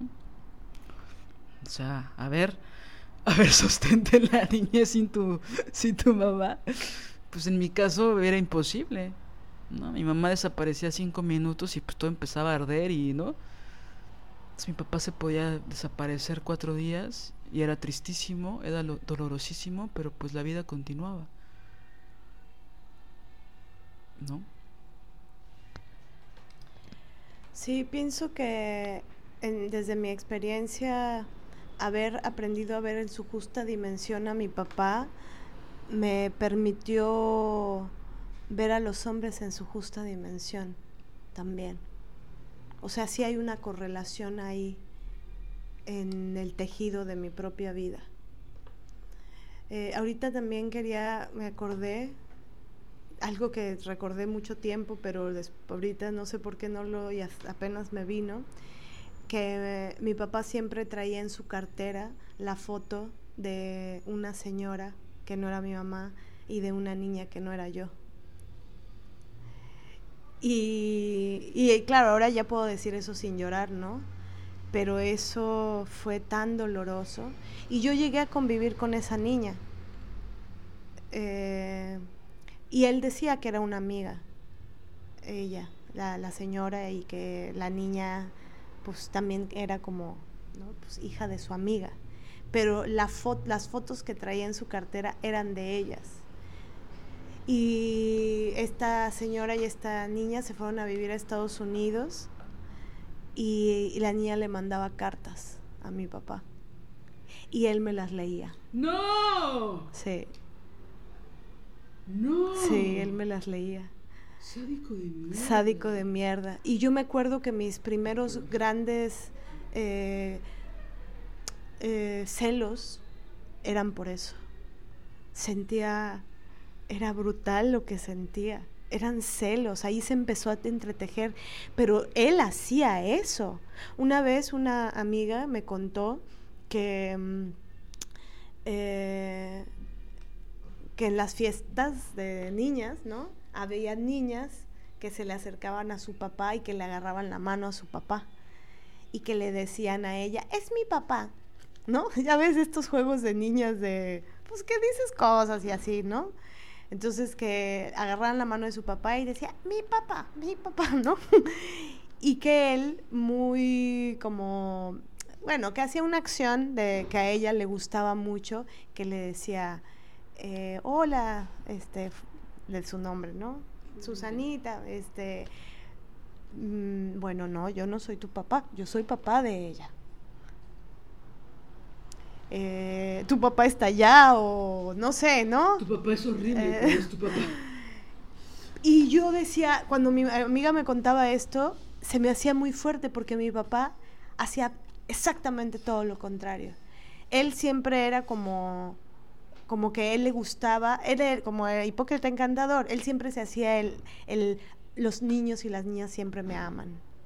Entonces él siempre andaba en las fiestas de cumpleaños, incluso las mías, este, con niños y niñas alrededor y él súper amoroso con todo el mundo, agarrado. Y si niñas o niños se le colgaban de las manos, él jugaba y o sea, tengo recuerdos así literales de, bueno, hasta en una obra de teatro tengo toda una escena dedicado a, a eso que él hacía.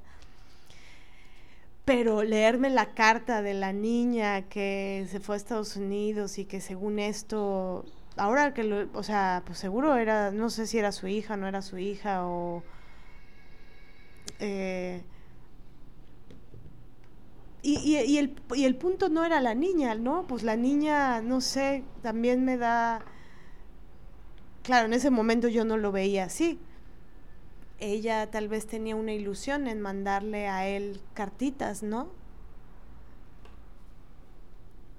Es decir, ella tendrá tal vez también sus heridas que él le provocó. Ah, seguro, ¿no? Y la otra señora seguro también tendrá heridas que él le provocó. Pero pues tú cuando eres niña o mi mamá, pues ver la foto de la señora y la niña en la cartera era como brutal. Y él hacía viajes a Estados Unidos y tal. Entonces, eh, puta, es muy... los dolores, eh, las agresiones, el tipo de agresión, eh, hasta cuándo continúan esas agresiones, de qué son, de qué forma, ¿no? Eh, mi papá, por ejemplo, nunca le pegó físicamente a mi mamá, hasta donde yo sé, pero sí le pegó y la golpeó de muchas otras maneras, ¿no? Y y pienso que ahora en este momento de mi vida y desde hace muchos años para acá, no lo desprecio mucho por por todo lo que le hizo a mi mamá. Y lo desprecio mucho por todo lo que le hizo a mi hermana. Y lo desprecio mucho por todo lo que me hizo a mí. Y lo desprecio mucho por lo que le hizo a mi abuelita. Y lo desprecio mucho por lo que le hizo a mi madrina y por lo que nos sigue haciendo hasta la fecha. O sea, solo siento mucho desprecio por él. No lo odio, porque el odio lleva demasiada energía y no le voy a dar esa energía. Pero sí lo desprecio. Y, y bueno, pues... Eh, es un tema duro, no sé si lo volveremos a tocar en otro momento desde otras aristas. eh, capaz esto empieza a hacernos recordar, recordar cosas, ¿no? Em, pero, no sé, aquí escribimos algunas preguntas, ¿no? El tema de nuestros padres es sin duda, hay una correlación con el tema de nuestras mamás, con nuestras mamás. Entonces, la molestia de las mamás, ¿por qué están molestas nuestras mamás? ¿Por qué están heridas nuestras mamás? ¿Cuáles son las heridas que tienen? ¿Qué heridas les hicieron ellos? Esos hombres, que son nuestros padres, pero ¿qué heridas les hicieron? Heridas económicas, violencias, ¿qué tipo de violencia sufrieron nuestras mamás a manos de nuestro padre, de ese hombre? Violencias psicológicas, económicas, físicas, por machismo, por misoginia. ¿Por qué están molestas nuestras mamás? ¿Cómo era la división del trabajo doméstico? Mm. ¿Había división de trabajo doméstico? ¿Cómo era? ¿Cómo era el asunto económico? ¿Qué tanta violencia había? Mamá trabajaba afuera y también trabajaba adentro. Él trabajaba afuera, pero llegaba, se quitaba las botas, se ponía a beber cerveza. ¿Qué hacían? ¿Qué, qué violencias? ¿Hubo violencia sexual? ¿Qué tipo de violencias hubo? Hubo golpes, hubo invisibilización, hubo infidelidades, hubo deslealtad. ¿Qué hicieron ellos? Y pienso que también ahí, eh, para mí fue muy importante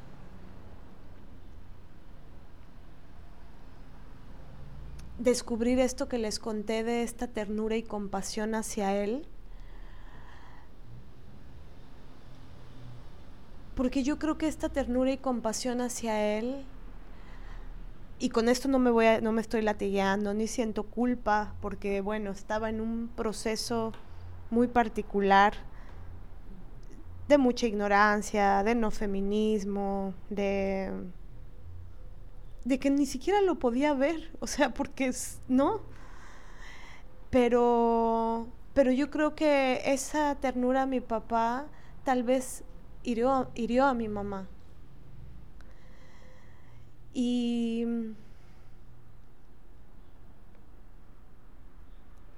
y yo no lo hice para, para herirla. Pero, pero para mí comprender la dimensión eh, ética y política de lo que él hizo, de, poderlo ver en su justa dimensión y me permitió entonces ser justa también, ¿no?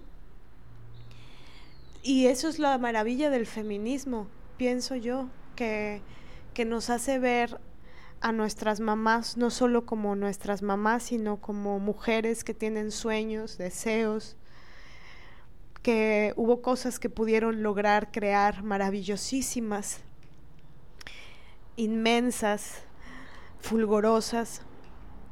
Y también hubo sueños y deseos que no pudieron hacer y no pudieron crear o se les dificultó mucho hacerlo por, por el embate de la violencia misógina de nuestros padres, ¿no?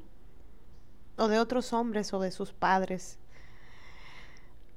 Entonces, pienso que este tema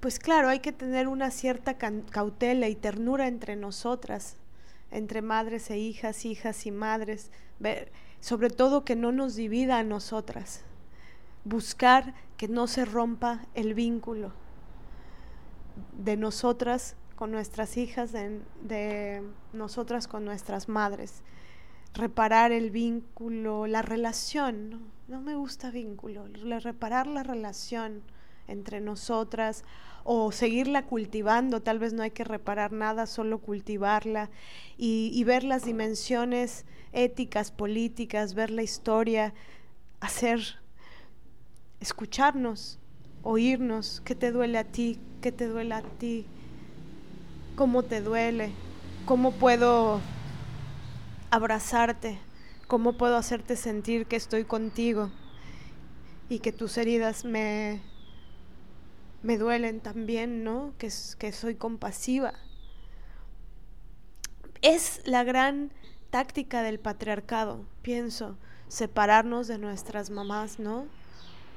O las mamás separarse de sus hijas, las hijas de sus... O sea, ese corte, ese orden de la espada está ahí muy claro. Yo me acuerdo, ¿no? Que desde niña, desde niña, sí, oía cosas como de los niños con las mamás, las niñas con los papás, así de, en revistas, en la televisión, había como una cosa, o no sé si es muy ochentera, o no sé pero, pero muy como las niñas siempre quieren estar con el papá y los niños siempre quieren estar con la mamá. Entonces la y siento que eso es puro patriarcado es el orden de la espada, es como, es, es parte de la heterosexualidad obligatoria, ¿no? Es como, ¿quién dice? ¿Por qué? ¿Quién dice? El patriarcado dice.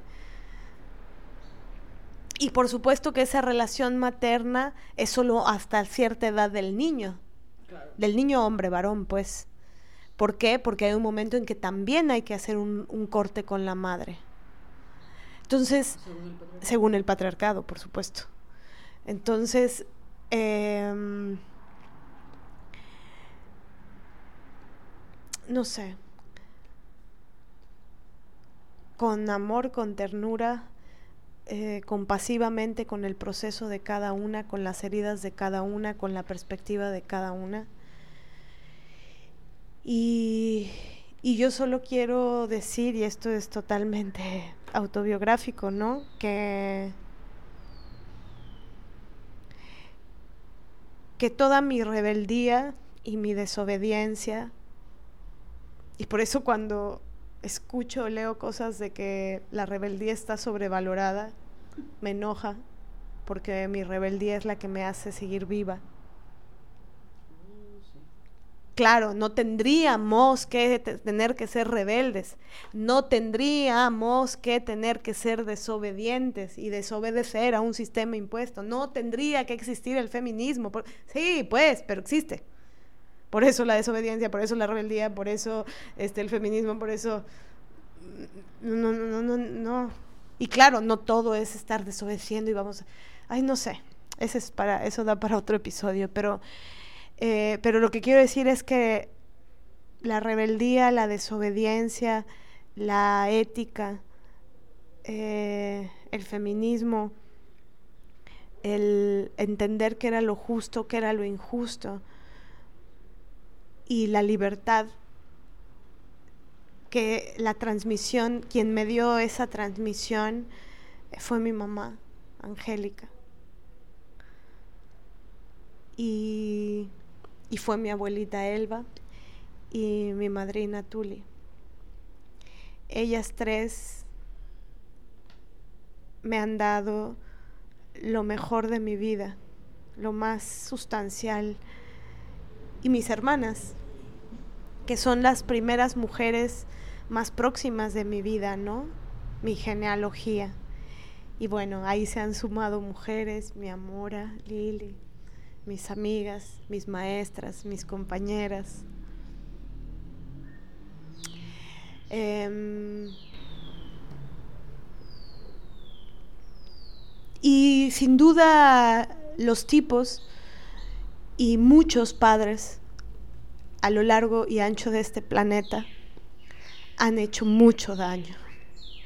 No voy a decir todos, pero muchos, muchos han hecho tanto daño a las mujeres.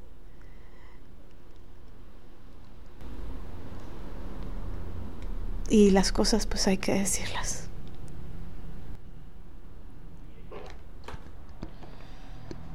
Bueno, pues con esto nos despedimos, con estas reflexiones. Les agradecemos mucho que hayan llegado hasta esta parte del episodio. Y Pareciera obvio, pero sí quiero especificarlo. O sea, lo que estamos contando nosotras no tiene que ser necesariamente la verdad para todas las mujeres. Simplemente es una forma de verdad para nosotras. Probablemente, como decía Mané hace un ratito, cambie nuestra visión del mundo en unos días, en unos años, quién sabe. Pero esto también es resultado de un tiempo que hemos pensado esto, ¿no? Y que hemos sentido mucho, ¿no? Entonces esto no es necesariamente una receta, ni ya no caben otros discursos, para nada, no tiene que ver con eso. Porque no me deja de sorprender como cuando nosotras o yo, eh, para no hablar solo, para no hablar por ti, Mané, pero cuando digo algo con vehemencia, se piensa que es la única cosa que puede existir o la única verdad y pues solo estoy diciendo lo que pienso, ¿no? O solo estamos diciendo algo que hemos reflexionado, que hemos hablado antes, porque aparte, pues cuando preparamos los podcasts, porque aunque no los crean, no crean, los preparamos, eh, hay una fuerza de trabajo atrás, eh, hablamos mucho, incluso podemos tardarnos semanas en preparar un solo episodio, ¿no? Entonces, o meses. Y son reflexiones que vamos teniendo, ¿no? Entonces, bueno, esto creo que de alguna forma es una aproximación, podríamos hablar mucho más de este tema, ¿no? Ser mucho más específicas en la particularidad de todas estas violencias, ¿no? Y de todos estos dobles discursos, ¿no? Porque luego esta cosa de con la mamá se portando de una forma y con la hija de otra y viceversa, ¿no? Por ejemplo. Pero esto no necesariamente, y yo sé que muchas lo tienen clarísimo, pero solo quiero ser específica, porque el hecho de decirlo con vehemencia no significa que no puedan existir otros discursos, ¿no? O sea, tenemos el derecho a disentir y también tenemos el derecho a estar de acuerdo. Entonces, bueno, y a tener otros puntos de vista y a tener matices y distinciones y no solo existe el blanco o el negro o el norte o el sur, ¿no? Estamos hablando de nuestra experiencia. Y bueno. Sí, me gusta mucho que digas esto porque es que es bien fuerte. Ha, habido tantas mordazas que nos pone sistémicamente el patriarcado. Bueno, obvio, porque el patriarcado es sistémico. O sea, o sea hay tantas mordazas que enunciar, decir, abrir el corazón, la mente, decir lo que pensamos, Em, y que no es solo decir lo que pensamos por decir lo que pensamos, ¿no? Este, yo no voy y le digo a una persona en particular exactamente todo lo que pienso, ¿no? O sea, no es voy y te digo a ti, no, estamos en este espacio en donde hay la libertad de escuchar o de no escuchar. Eso creo que es una cosa muy importante, ¿no? De, de y, y también a veces no sé, digo esto de las mordazas porque es muy fácil que una se ponga mordazas también, ¿no? Porque, porque no se me vaya a entender más mal, porque no vaya a ser, porque no la vaya a cargar, porque si digo lo que, y si digo tonterías, y si no sé qué, y si, y si se me malinterpreta, y si no sé qué, y si tal vez, y si y entonces, ta ta ta ta ta, que terminas diciendo, mejor me voy a callar la boca. ¿Por qué? Y lo más seguro, como decía Audrey, es que nos van a tergiversar, nos van a malinterpretar, es que puede pasar, pero también puede que otras veces no pase. Pero pienso que lo más importante es eh, el ejercicio constante eh, político de, de hablar, de decir, de enunciar nuestros pensamientos, de escribirlos de decirlos. y, y tal vez también en lo que decimos haya eh, errores, errores teóricos. No, no, tal vez los hay, porque pues obvio, ¿no? O sea, errores teóricos, este, cosas que quisimos decir de una forma, pero no encontramos la mejor manera de decirla. Hoy comencé el episodio justamente diciendo que hay veces que una balbucea ¿no? Balbuceas cosas porque tal vez todavía no... Pero no importa, pero lo importante es decirlo y no ponernos mordazas. Nada más quería decir eso. Más que nada, pues porque no somos robots, ¿no? Y entonces todos estos episodios son parte de un proceso también, ¿no? Entonces, pues hay que pasar por ciertos caminos para poder llegar a otro lugar, ¿no? ¿Cómo que? Sí, que me dan ternura los primeros episodios de algunas cosas que, sí, o ciertas autoras que yo amaba y que ahora digo, eh, bueno, ya no. de la misma forma, les agradezco el tiempo que fue, pero ahora no tanto. O sea, cambiamos, ¿no? Cambiamos. Pues así es esto, así es esto, Marianela Villa. Oye, eh, pues bueno, nada más nos queda el solo por hoy, solo por hoy, solo por hoy. ¿Desde dónde, desde qué lugar podrías lanzar un solo por hoy? Ya, deja los trastes, ya. Ok. ¿Desde dónde lanzarías? por cierto, tengo que irte a lavarme los trastes. La verdad es que sí, ya los dejé, ya, ya me los dejé hartas horas como dos días en realidad, amigas, entonces sí me toca ir a lavarlos. Entonces, ¿cómo te despedirías, maestra Villa? Solo por hoy, solo por hoy, solo por hoy.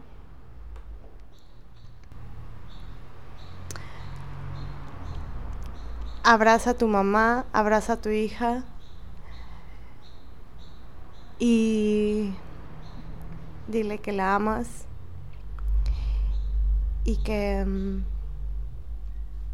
van a ver juntas y platicar juntas. Em, las cosas, las heridas, se van a contar una a la otra y no se va a permitir por nada del mundo que ningún tipo eh, intervenga la relación maravillosa. Eso. Ok, ok, ok. Bueno, pues les agradecemos muchísimo, muchísimo. Y bueno, creo que si me permites voy a agregar un solo por hoy, solo por hoy también, que tiene que ver con cuánto del imaginario de nuestros padres es realidad, ¿no? Pensar y reflexionar un poco en eso. Nos vemos pronto, cuídense mucho, chao. Muchos besos y muchos abrazos a todas. Chao, chao. Si deseas apoyar este proyecto, puedes hacerlo en nuestra cuenta bancaria Scotiabank, número de tarjeta 4421-7700-8007-6632, a nombre de Marianela González Villa, o bien en nuestra cuenta PayPal desobedientesguerrilla.gmail.com. Cualquier aportación es bienvenida. Música original de Alina Maldonado, diseño original de Ori Jane.